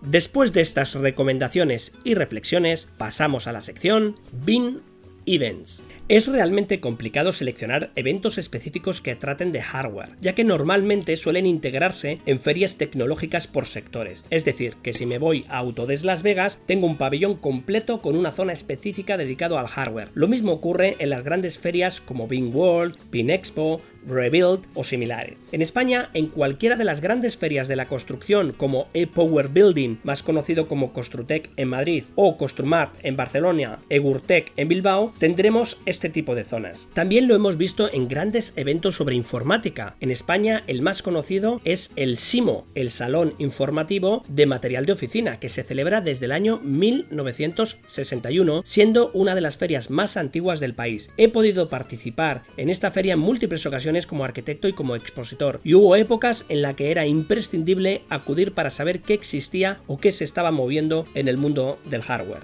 En Europa hemos encontrado varios eventos destacables enfocados en el mundo del hardware y de los ordenadores, como el Digital Future Congress de Múnich, en Alemania, especializado en TI actuales, desarrolla la feria en conceptos sobre software para procesos de negocios, integración de sistemas y optimización de infraestructuras de telecomunicaciones y virtualizaciones. Asimismo, aborda temas como la gestión documental, gestión del conocimiento, traducción y gestión del escritorio, e-learning, realidad virtual, animación 3D y diseño. Especial importancia se da también a la protección de datos integrada, la seguridad de telecomunicaciones y el desarrollo empresarial seguro. Otra feria por Europa la encontraremos en Italia, con la Expo Electrónica. Si nos vamos a España, tenemos el Euskal Encounter Bilbao. Es una reunión multitudinaria de aficionados y profesionales de la informática que buscan intercambiar conocimientos y realizar durante días todo tipo de actividades relacionadas con la informática. Constituye parte de un fenómeno que tuvo su origen a final de la década de los 80 en el norte de Europa, en países tales como Noruega, Dinamarca o Alemania. Trata sobre creatividad digital, el software libre o el hardware, destacando temas como el modding o arte de modificación, cambio y personalización de los equipos, componentes, periféricos e incluso el mobiliario. En este tema destaca la figura de los modders, como los makers de la impresión 3D, pero en la personalización de ordenadores. La última edición fue en 2019 y todavía estamos a la espera de la confirmación de cuándo serán las fechas para la próxima edición, que ya no será en el 2020 y esperemos que sea en el 2021. Para finalizar esta sección, comentar varias novedades relacionadas con eventos BIM. BIM Expo, que iba a celebrarse en noviembre de 2020, ha cambiado de fecha y pasa a mayo de 2021. El Congreso Europeo sobre Eficiencia Energética y Sostenibilidad en Arquitectura y Urbanismo, también conocido como ESAP, celebraba su edición 11 junto con el Congreso Internacional de Construcción Avanzada, CICA, que celebraba la edición 4. Pero se va a pasar a formato online y se realizará el 1 y 2 de diciembre. Recordemos que este evento se organiza por la Universidad del País Vasco, también conocida como UPV-EHU, el Grupo Caviar Calidad de Vida en Arquitectura de la Universidad y el Clúster de la Construcción Eraikune. Destacar que el 18 de septiembre de 2020 se celebrará la segunda jornada BIM Managers de la Universidad Europea en su sede de Valencia. A lo largo de la jornada se expondrán experiencias relacionadas con diseños generativos, impresión 3D, Internet of Things, Machine Learning, BIM para Facility Management y una clase magistral muy especial impartida por Iván Guerra. Por último, este verano 2020 voy a realizar una serie de live webinars sobre usos BIM prácticos para Boutique de New School al que estáis todos invitados, como por ejemplo el uso BIM 0D, levantamiento de condiciones existentes, el uso BIM 2D, documentación o a partir de ejemplos prácticos hablaremos de todos estos conceptos. Los eventos relacionados con nuestro sector AECO los tendréis en la web BIM Events del blog Diario de un BIM Manager. Con esto damos paso a la sección ¿Quién es quién? En el mundo del hardware. En este apartado damos una visión particular de los referentes en esta materia, quién es quién en el mundo del hardware en el sector de la construcción. Es muy complicado llegar a personas influyentes en este tema en nuestro sector, ya que no es una especialidad claramente definida y se mezcla con otros aspectos de la industria. Vamos a citar una serie de referencias y algunas de ellas van a ser casi más bien personajes para los cuales voy a tomar experiencias personales que seguro más de uno les pondrá cara. Vamos allá con nuestro top influencers en hardware en España y alrededores. Empezamos por Luis Muñoz Marín, arquitecto por la Escuela Técnica Superior de Arquitectura de Madrid de la Universidad Politécnica, con máster MBA y de Dirección Comercial y de Marketing. Muy conocido por ser una de las caras de la virtualización en el sector AEC con la empresa española Sumus AEC desde el 2018. Es una empresa que da servicios en la nube para las empresas del sector Luis lleva desde el año 1992 dedicado a ayudar a las empresas del sector a mejorar sus procesos trabajando con ayuda de la tecnología, desde Sumus o en anteriores etapas como Autodesk o Nemescheck, con amplia experiencia en los principales constructoras e ingenierías, así como en administraciones públicas, pymes y profesionales autónomos. Con la herramienta de virtualización de equipos y despachos Simple Cloud se puede trabajar y colaborar desde cualquier lugar del mundo con estaciones de trabajo virtuales en las que corre fluidamente el software más potente BIM y solamente necesita una conexión de Internet y cualquier tipo de terminal. Simple Cloud usa los centros de datos a nivel mundial de IBM, con todo lo que supone, es una verdadera garantía. Estén atentos a este tipo de empresas porque son el futuro inmediato como ya lo hemos comentado. En segundo lugar vamos a citar a Evelio Sánchez, arquitecto por la Escuela Técnica Superior de Arquitectura de A Coruña de la Universidad de A Coruña, mundialmente conocido por ser uno de los creadores del podcast BIMRAS. No se considera un experto en esta materia, pero después de escuchar a muchísima gente del sector, este hombre sabe una barbaridad de cacharreos, de realizar pruebas, instalar Linux, máquinas virtuales, sacar el máximo rendimiento a un equipo. Él mismo dice o se define como que convierto mi pasión por la tecnología en herramientas que hace más fácil mi trabajo y el de otros. Es decir, traduce la tecnología compleja para disponer de utilidades prácticas en el día a día. Desde su estudio de arquitectura SPA Planeamiento, como arquitecto ayuda a sus clientes a dar formas a los sueños y a convertirlos en píxeles para mundos digitales. Y con la empresa Edilicia BIM se aportan herramientas para gestionar y relacionar construcción e información nos insiste en que hablemos más de su compañero de batallas, y este es Rafael Tenorio Aranguren, también arquitecto por la Universidad de A Coruña, otro de los jinetes del apocalipsis de BIM RAS. Este arquitecto autónomo en 2020 lleva la gestión de ejecución del proyecto de construcción del centro comercial Vialia Vigo, así como de la planificación de la obra y la gestión de interferencias con instalaciones ferroviarias. Su interés por la tecnología crece en la medida en que le permite disfrutar de experiencias que difícilmente se podrían realizar en la vida real los videojuegos, las necesidades del software 3D y la ilustración suelen ser los factores determinantes a la hora de escoger un hardware determinado. Es una referencia citada por el propio Evelio, argumentando que es un verdadero especialista en tarjetas gráficas. Él mismo dice que puedo hablar de casi cualquier cosa. Otro tema es que sepa lo que digo, muestra del humor gallego que les caracteriza. Bromas apartes, cuando se consigue tener una conversación seria con ellos, saben una barbaridad sobre estos temas. Pasamos a Manuel García Navas, arquitecto técnico e ingeniero de la edificación, en la misma línea de cacharreos que Belio y Rafa, pero digamos que en la Champions. Todos los que le conocemos hemos visto sus fotos del despacho con tropecientos mil cacharros, monitores, dispositivos, drones, hasta un cohete de la NASA me pareció ver algún día. Un perfil enfocado en la transformación digital de las empresas, un agente del cambio, experto en BIM y en trabajos colaborativos, así como en software, gestión y agricultura de datos Big Data y flujos de trabajos colaborativos, lo que él denomina los prismas colaborativos. Es coordinador del grupo de usuarios BIM de Granada, GubinGR, y es un apasionado de su trabajo, y tiene un truco solo hay que picarle y decirle que no es capaz de realizar tal prueba, que esto no funciona y tarda 0,1 nanosegundos en realizar la prueba y compartir los resultados. Vamos, yo diría que parece vasco y todo. Es de agradecer tener perfiles tan directos, llanos, comprometidos y dedicados como Manuel, que enriquecen enormemente el medio y sobre todo siempre aportan. Podéis escucharle en varias intervenciones como en el episodio 40 de BIMRAS o en varias reuniones de usuarios de Leubim en 2019 y 2020. Ahora seguimos con José Gémez. Arquitecto del Departamento de Planeamiento en Gerencia Municipal de Urbanismo en Málaga, este malagueño es uno de los grandísimos expertos del país, que empezó a ser conocido por el grupo de Archicaz España en Facebook, que actualmente tiene más de 21.000 seguidores, pero que también es experto en Autodesk, Revit, Dynamo, Revit Server y programa en varios lenguajes, y yo diría que lo que se le ponga por delante. Fue uno de los precursores de BIM en Málaga y coordinó el área BIM de Animon durante 5 años, una de las academias de referencia en la zona y que ha ayudado e impulsado la metodología. José tiene un blog realmente interesante sobre BIM que lo realiza desde su estudio de arquitectura GAR Arquitectos y en el que destacan artículos como el de cómo instalar Revit Server.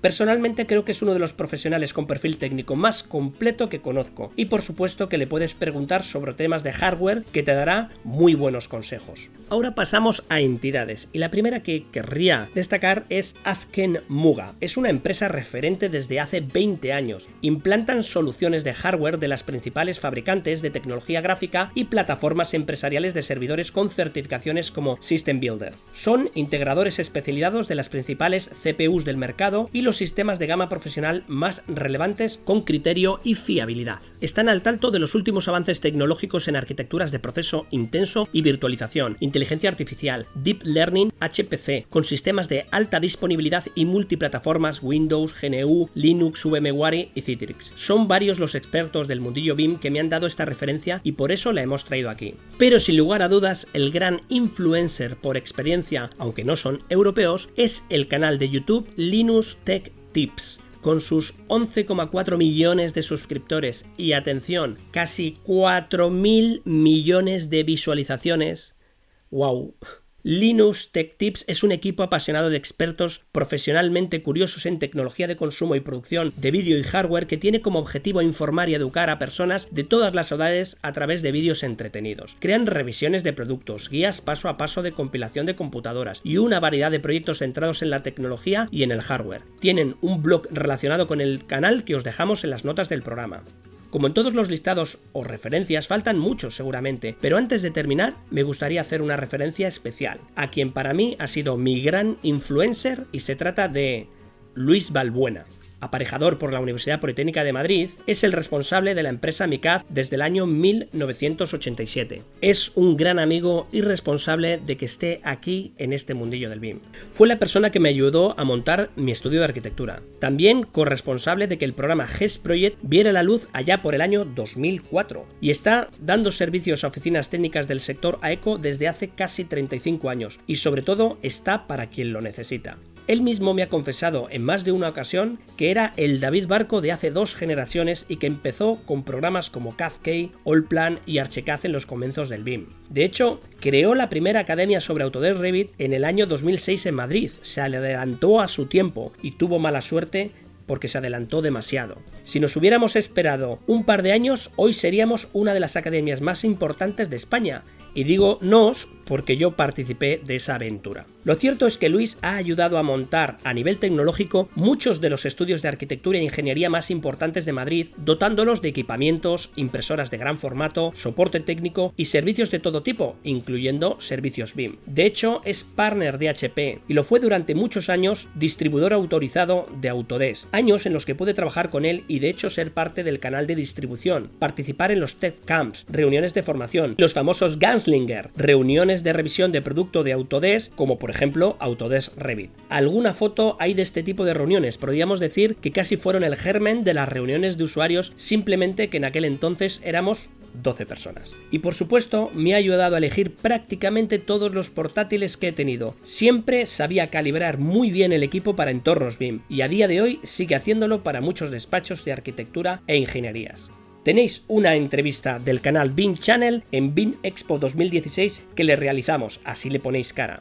Recordad que este es un top subjetivo, personal y sobre todo discutible, que como siempre lo importante no son los puestos, ni los listados, ni los rankings, sino los trabajos, los contenidos y la divulgación. Daros una vuelta por los blogs, webs y canales de las diferentes referencias y opinad por vosotros mismos. Con esto pasamos a recursos BIM. En este apartado vamos a destacar una serie de referencias enfocadas en aportar valor, ayudaros e optimizar el tiempo y sobre todo que sea un recurso práctico, como por ejemplo os dejamos la charla de usuarios de UBIM 2019 sobre ordenadores físicos o virtuales, impartida por Evelio Sánchez. También nos llegó la referencia de uno de los pocos libros o manuales que hay sobre programación, y es el uso de la programación computacional en metodología BIM, de Joel Dinitz y Edson Andrade. Además, en la web tenéis varios recursos como plantillas y otros apuntes muy interesantes. Tenemos la referencia de varias iniciativas sobre podcast, como son Edificación Virtual, de Carlos Fernando Jiménez, Que se edita en México desde el año 2020. También el podcast Mano Alzada en Argentina, también desde el año 2020. Y uno de los últimos y que a mí me han resultado más interesantes es BIM con chile y limón, que se produce entre México Chile y Alemania. Está realizado por la gente de BIMTAX junto con Amairani Pérez desde Alemania y Carlos Jiménez desde Chile. Podemos decir que es el segundo podcast colaborativo internacional en español después de Ser Coordinates. Un saludo muy fuerte para todos ellos y gracias por sumar esfuerzos en la divulgación del sector. También os queríamos recomendar un vídeo muy especial que hemos realizado con mucho cariño que se denomina ¿Qué es BIM en 5 minutos? Realizado desde el grupo de sensibilización de la comisión BIM Euskadi en el que contamos cuál es nuestra visión sobre la metodología BIM en el marco de la transformación digital y especialmente lo más interesante es que lo hemos clavado en 5 minutos exactos. Finalmente os pasamos la referencia de una serie de live webinars que ya hemos citado en el episodio que estamos realizando durante los meses del verano de 2020 en el marco de Boutique de New School. Os lo comento con detalle en el post especial que he creado con los enlaces para poder apuntaros o en el caso de que escuchéis esto pasados unos meses, los vídeos ya realizados. A fecha del estreno de este episodio tenéis ya disponibles dos vídeos sobre la charla Ecosistemas de Conocimiento y cómo diseñar mapas de procesos. Recordar que para todos los escuchas de Ser Coordinates o los lectores del blog diario de un BIM Manager contáis con las becas especiales David Barco a las que podéis acceder desde el post. Y con esto cerramos la conexión. Recuerden enviarnos sus comentarios, observaciones, requisitos y mejoras al WhatsApp del programa más 1619 535 6032, repito, más 1619 535-6032, por email a hola-cert-coordinates.com, por Twitter o LinkedIn. Recordando que aquí estamos ayudando a la transformación digital del sector AECO de manera colaborativa, no olviden visitar el blog y nos escuchamos en la próxima conexión pasando el relevo a mis compañeros. Nos vemos en el próximo programa. Adiós. Goodbye.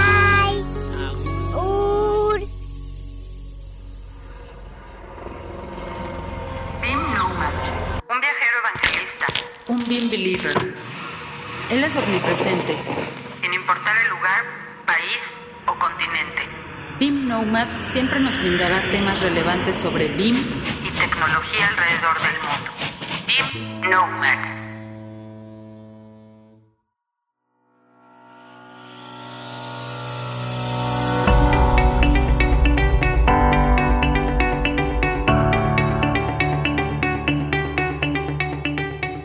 Hola a todos, bienvenidos una vez más al segmento de BIM Nomad y les acompaña Ariel Castillo.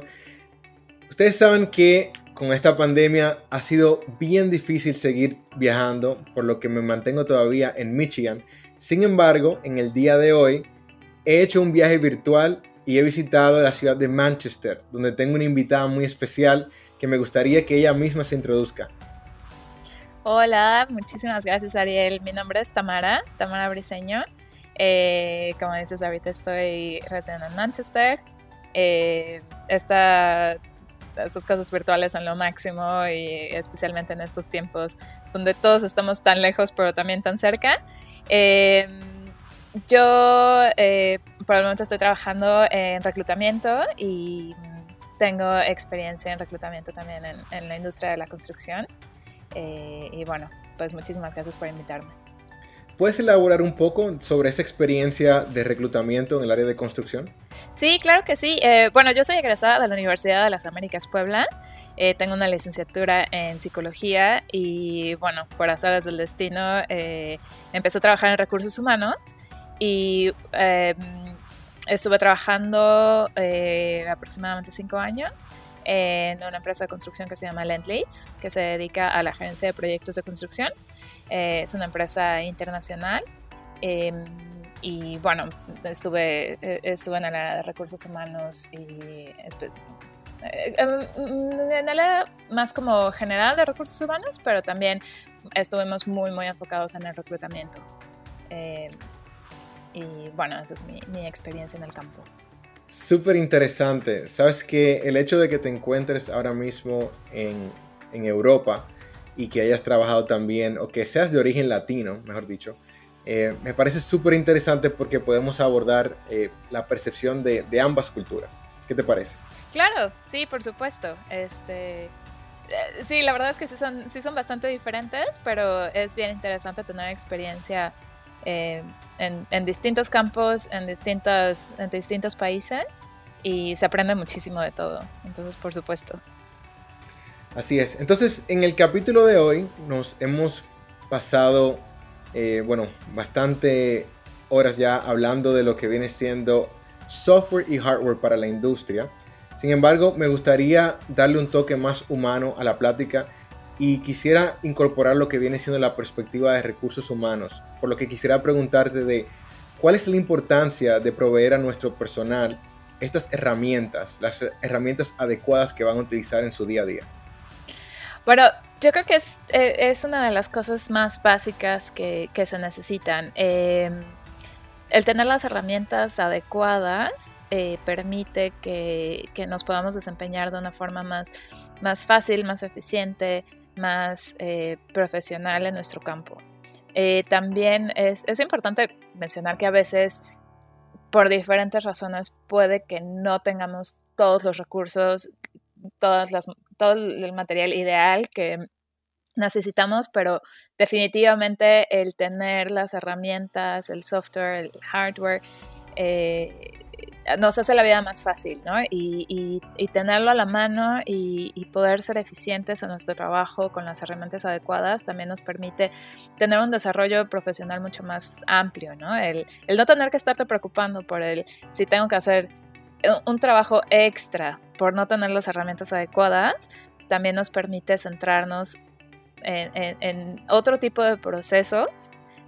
Digamos, nos deja como el tiempo libre para poder pensar en, una mayor innovación, en una mayor coordinación, en más... Em, e, en otras cosas diferentes en vez de estarnos ocupando en cómo voy a poder resolver esta tarea cuando sabemos de antemano que ya hay un, programa de computadora, una tecnología disponible que, que, nos va a ayudar a hacerlo, ¿no?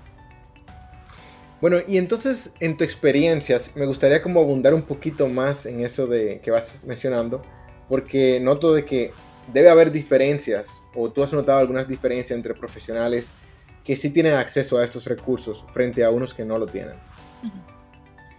Eh, sí, la verdad es que, mira, eh, en, todos lados es diferente, ¿no? y hay veces que por más que la industria o que las empresas quisieran tener como todos los recursos posibles a la mano, eh, a veces tenemos más personal del que pensábamos, a veces eh, ciertas infraestructuras no, pueden soportar todo el trabajo. Eh, pero yo creo que lo importante es también saber adaptarnos y eso lo vas a ver en todos lados, ¿no? Eh, eh, eh, también es, es importante el, el, poder aprender a solucionar algunas cosas de diferente manera, aun cuando no tenemos todas las herramientas. Claro. Mira, en mi experiencia personal, he sentido que es un poco difícil balancear lo que viene siendo facilitarle a tu personal herramientas que pueden hacer su trabajo al mismo tiempo de que, digamos, es una decisión económica que quizás el CFO o el encargado de finanzas en ese momento no quisiera aprobar. ¿Cómo lidia un equipo de recursos humanos con ese, ese problema? Claro, y eh, como dices, es un balance bien delicado, ¿no? Es una rayita bien, bien fina entre qué es lo que nos pueden proporcionar y qué es lo que nosotros necesitamos o eh, que creemos necesitar. Y cuando lo ves desde recursos humanos, no, no necesariamente solo, solo vemos una parte, por ejemplo, eh, en, la tecnología, ¿no? También hay otros departamentos que son bien importantes en una empresa, que puede ser eh, la administración, las finanzas. Eh, en, una, en, una, empresa de construcción pueden ser la gente que está en obra. Entonces, los recursos de la empresa tienen que distribuirse equitativamente entre todos los, los equipos y a veces podemos verlo como al oye, necesito, necesito esta licencia ahorita para poder hacer mi trabajo como me lo estás pidiendo, pero no es que el presupuesto no, lo, no se le quiera dar directamente, ¿no? Es, hay muchas otras cosas alrededor que tienen que funcionar eh, y soportar todo el, el, trabajo de la empresa en general, ¿no? Entonces, como dices, es bien, es una, una línea bien delgadita entre qué es lo que se puede proporcionar y qué es lo que necesitamos lo ideal sería que tuviéramos el presupuesto para poderle dar a todos los que, a todo, a todos todo lo que necesitan. Eh, pero yo creo que especialmente en esta época con la pandemia, con eh, los recursos limitados que estamos teniendo todos, es especialmente importante que podamos adaptarnos a lo que, a lo que podemos tener, ¿no?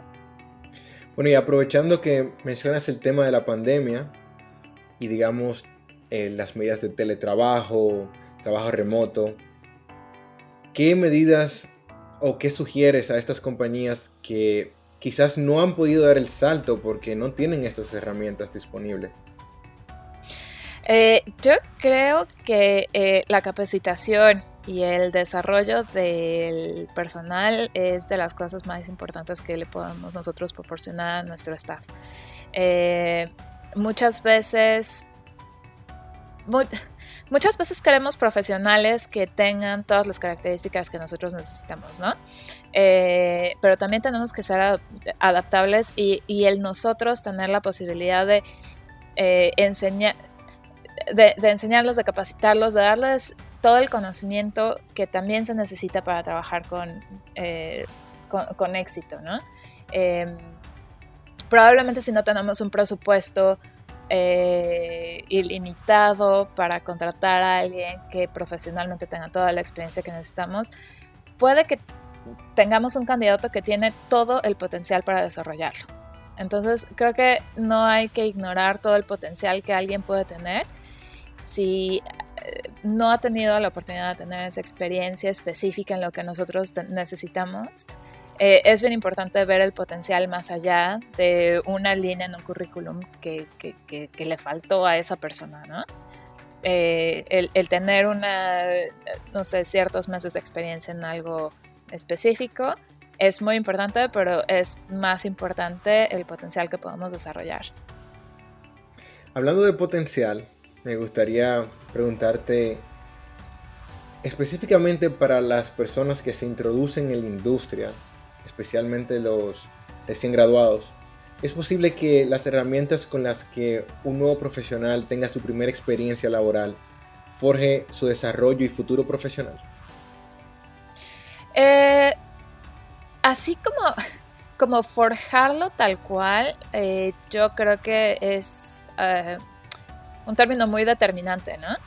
Creo que sí puede abrir ciertas puertas, pero definitivamente no forja todo tu futuro profesional. Eh, sí te da ciertas experiencias, pero eh, creo que es mucho más importante lo que vas a poder aprender después a lo que te vas a lo que se van a enfrentar en el campo laboral cuando salimos de la universidad, y creo que es en, eh, todos los campos, ¿no? Eh, eh, tenemos una idea de cómo funcionan las cosas y cómo va a funcionar la industria. Y, cuando ya estamos en un, en un trabajo, a veces funciona bien diferente. Entonces, no creo que lo determine. Sí abre puertas, pero también para los recién egresados que tengan en cuenta que les faltan muchísimos años de camino y que toda esa experiencia la pueden ir adquiriendo con el tiempo, ¿no? Eh, si no tuvieron la oportunidad de, conocer cierto software, eh, no, no, pasa nada, ¿no? Eh, siempre hay manera de, aprenderlo después y creo que lo más importante es ser adaptable para que tú todas las habilidades que tienes las utilices para poder sobreponerte a estos retos que probablemente no, no, no, no, no pudiste solucionar con el software, ¿no? Pero que sabes, sabes cómo, cómo puedes manejar las cosas y bueno, estas sean herramientas que te ayuden después, pero no creo que lo determine tal cual, ¿no? Bueno, y en el caso de la academia, ¿consideras que las universidades se están adaptando a este tipo de cambios de la manera adecuada o consideras de que hay espacio para mejorar? Yo creo que sí han estado mejorando bastante en el ámbito de la experiencia. ¿no? Hace, hace varios años creo que no teníamos tantas oportunidades de tener prácticas profesionales o enfrentarnos a, un, a una experiencia laboral real. Eh, pero de unos años para acá han estado trabajando mucho en, eh, en estas introducciones a las empresas, en tener trainees, en tener ciertas estadías. Eh, estos programas en el que estás seis meses en una empresa y puedes estar en diferentes departamentos y conocerlo más a fondo. Eh, creo que eso es una muy buena manera en la que pueden introducirlos poco a poco a una experiencia real. Ok, bueno, y ya para finalizar, me gustaría saber si, si entiendes que hay una correlación directa entre una cultura de productividad y tener eh, buenos equipos, buenos, buenas plataformas, buenas herramientas, a pesar de que puedan significar un costo eh, alto eh, para la compañía. Yo creo que sí hay una correlación porque sí hace nuestro trabajo más fácil, ¿no? El tener las herramientas correctas hace nuestro trabajo más efectivo, más rápido, pero también el tener la cultura de vamos a, vamos a hacer las cosas con, eh, con el conocimiento, con, eh, eh, con un trabajo en equipo, eso creo que es bien importante también, ¿no? las herramientas técnicas son, son esenciales, sí, pero toda la parte del trabajo en equipo, de cómo lo vamos a coordinar, de cómo nos vamos a apoyar unos a los otros, creo que también es bien, bien importante. Y tener una buena cultura de trabajo a veces se sobrepone a, las partes técnicas que, que pudiéramos eh, no tener en el momento, eh, pero definitivamente el tener las herramientas disponibles hace que toda esta cultura pueda funcionar mucho como, como, como relojito más aceitado, digamos. claro, claro. Bueno, Tamara, muchas gracias. Quisiera saber si nos puedes compartir algunas redes o algún medio de contacto para que las personas puedan escribirte si lo necesitan. Sí, claro. Eh, mira, soy terrible con, todas las redes sociales, pero mi correo es tamara.briceno.gmail.com. Eh, no, no tengo Twitter, pero si quieren comunicarse conmigo, con, mi correo disponible.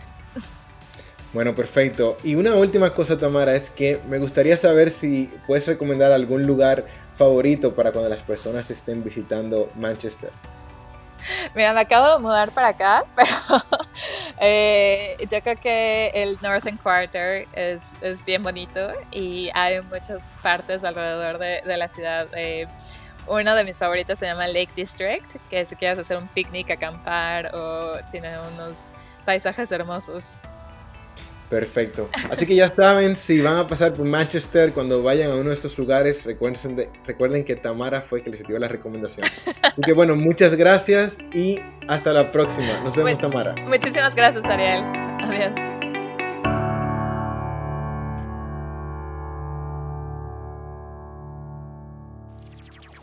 Turn off.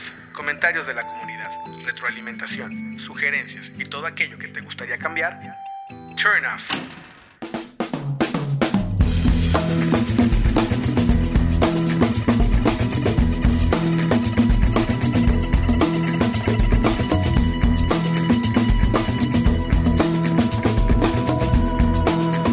Bueno, después de escuchar a Beam Nomad eh, en su siempre sección viajera, que ahora no es tan viajera, aunque empieza a tener contactos ya en todo el mundo. Este, cuéntanos, Ariel, ¿por qué quisiste tomar ese enfoque ahorita ya que estamos en Turn Off? Pues ya que hemos hablado de software y hardware, ¿qué tal entender un poquito de, cómo impacta el rendimiento de nuestro personal cuando le, habilitamos o no le permitimos tener a mano este tipo de herramientas? Mm. Está súper interesante otro enfoque para tratar de, integrarlo a lo que ha sido este programa que, eh, pues bueno, ha tenido invitados muy buenos, como por ejemplo ustedes escucharon esa entrevista con Alex Siebert, que es el gerente de marketing técnico de Nvidia para Latinoamérica. Eh, muchachos, nadie tiene ese tipo de personas. ¿Dónde más? ¿Dónde más? En ningún lado.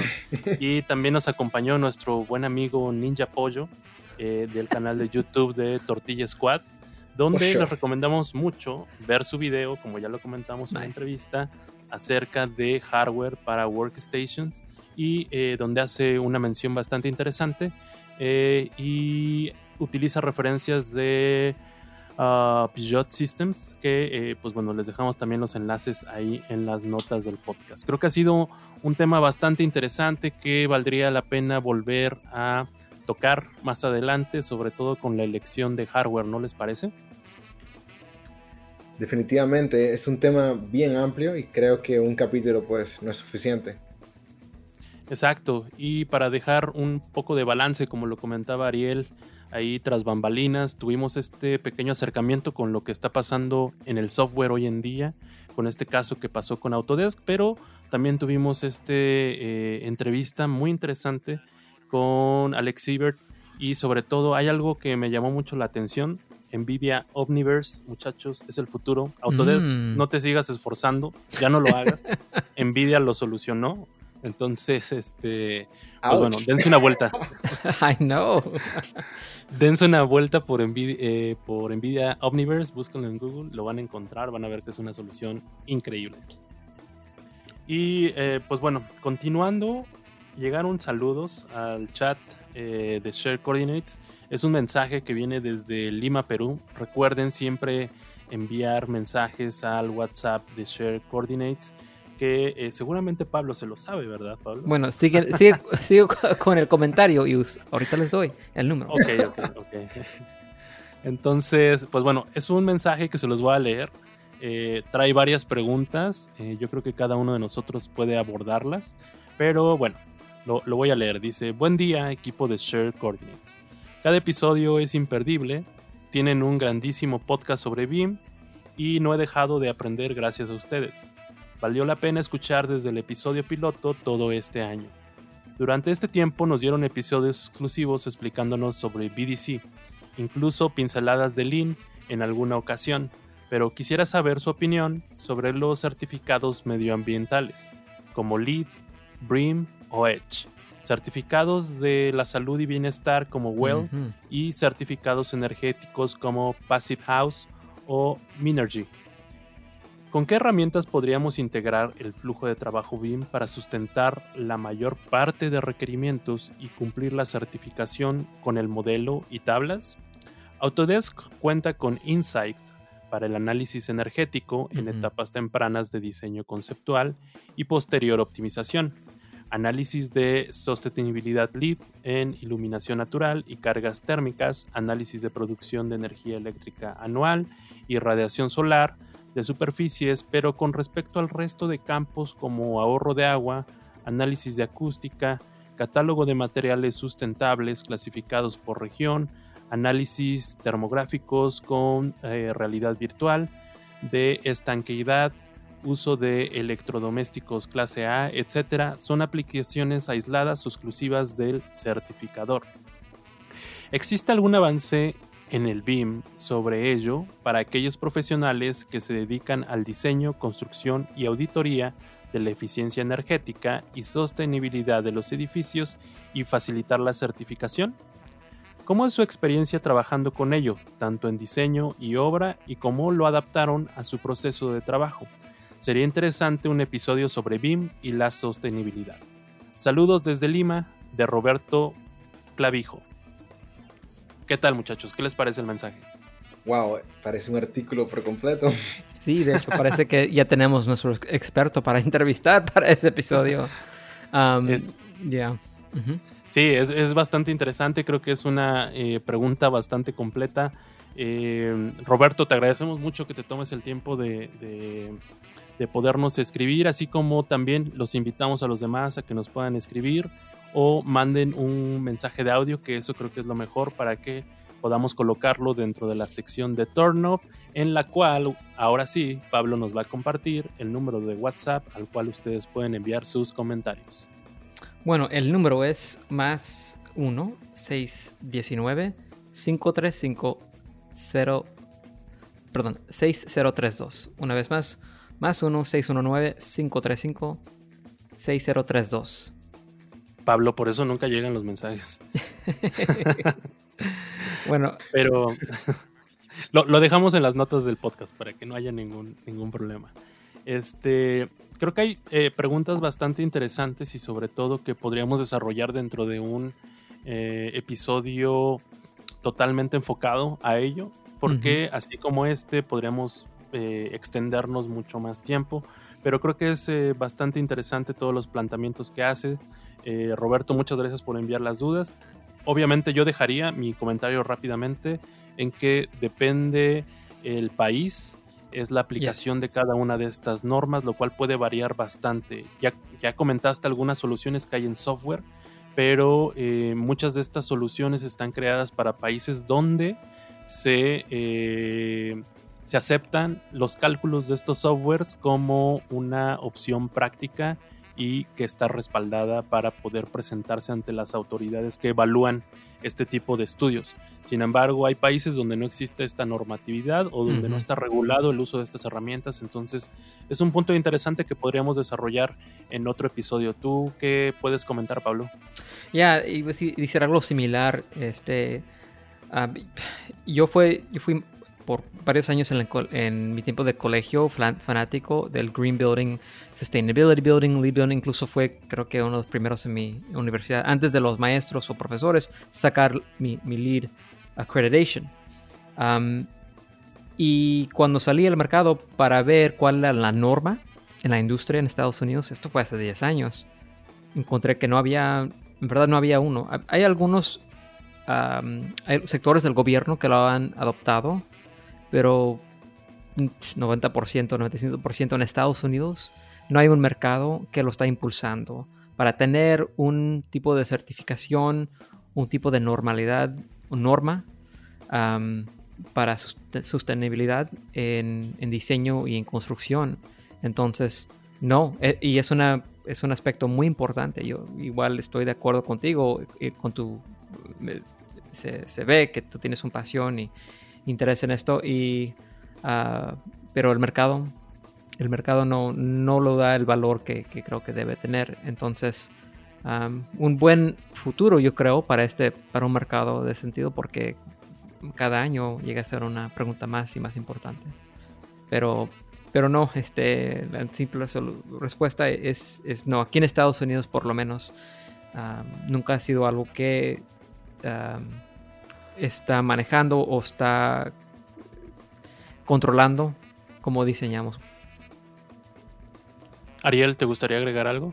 Bueno, yo en, cuando también estaba documentándome con el tema del USGBC era muy fanático. Eh, debo admitir de que con el paso de los años he cambiado un poquito mi percepción, algo muy personal.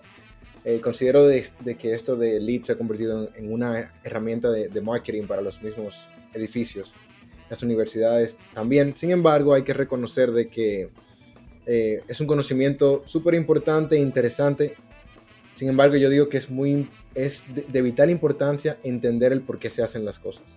Eh, un dato que podría reforzar el, el, por qué se necesitan este tipo de certificaciones es que compartimos en el newsletter que el año pasado, en el 2019, más de 2.200 proyectos se acreditaron en Estados Unidos con LEED, lo cual demuestra que hay una demanda. Y para hablar de tipo de herramientas y soluciones o algunos workflows, yo creo que, como decía Luis, vamos a necesitar mucho tiempo, o sea, un, un, episodio dedicado pues a este enfoque. Quería comentar, al agregar algo a Ariel, yo creo que, y, Ariel, tú tienes así este, experiencia profesional en este, este sector de BIM, donde puede ser que lo avanzamos muy rápido es en Facilities Management.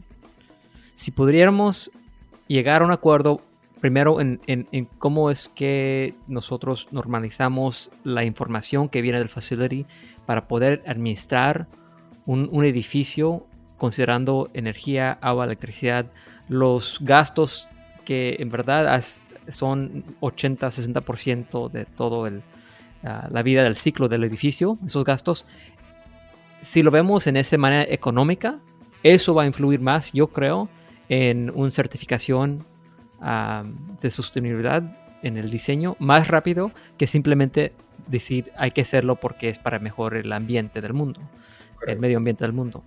Si podemos unirnos en Facilities Management, que, porque ahí es donde se ve directamente el impacto económico en el bolsillo del cliente y el dueño que está contratando ese diseñador y ese arquitecto. Muy bien, entonces ahí hubo ya una respuesta un tanto amplia, tres perspectivas y sobre todo que, eh, pues bueno, sirve para guiarnos en base a lo que a ustedes les estaría interesando poder eh, descubrir dentro del podcast. Y bueno, muchachos, no sé si tengan algo más que agregar. Este episodio está por llegar a su final. Lo logramos de nueva cuenta, Share Coordinate 027. ¿Les gustaría agregar algo?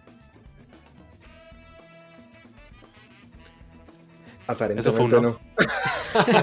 ya hablamos mucho, gracias.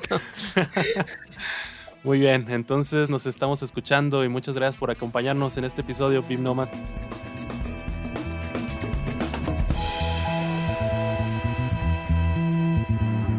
Gracias por acompañarnos. No olvides seguirnos en redes sociales. Si el podcast fue de tu agrado, compártelo. Esto fue Shared Coordinates.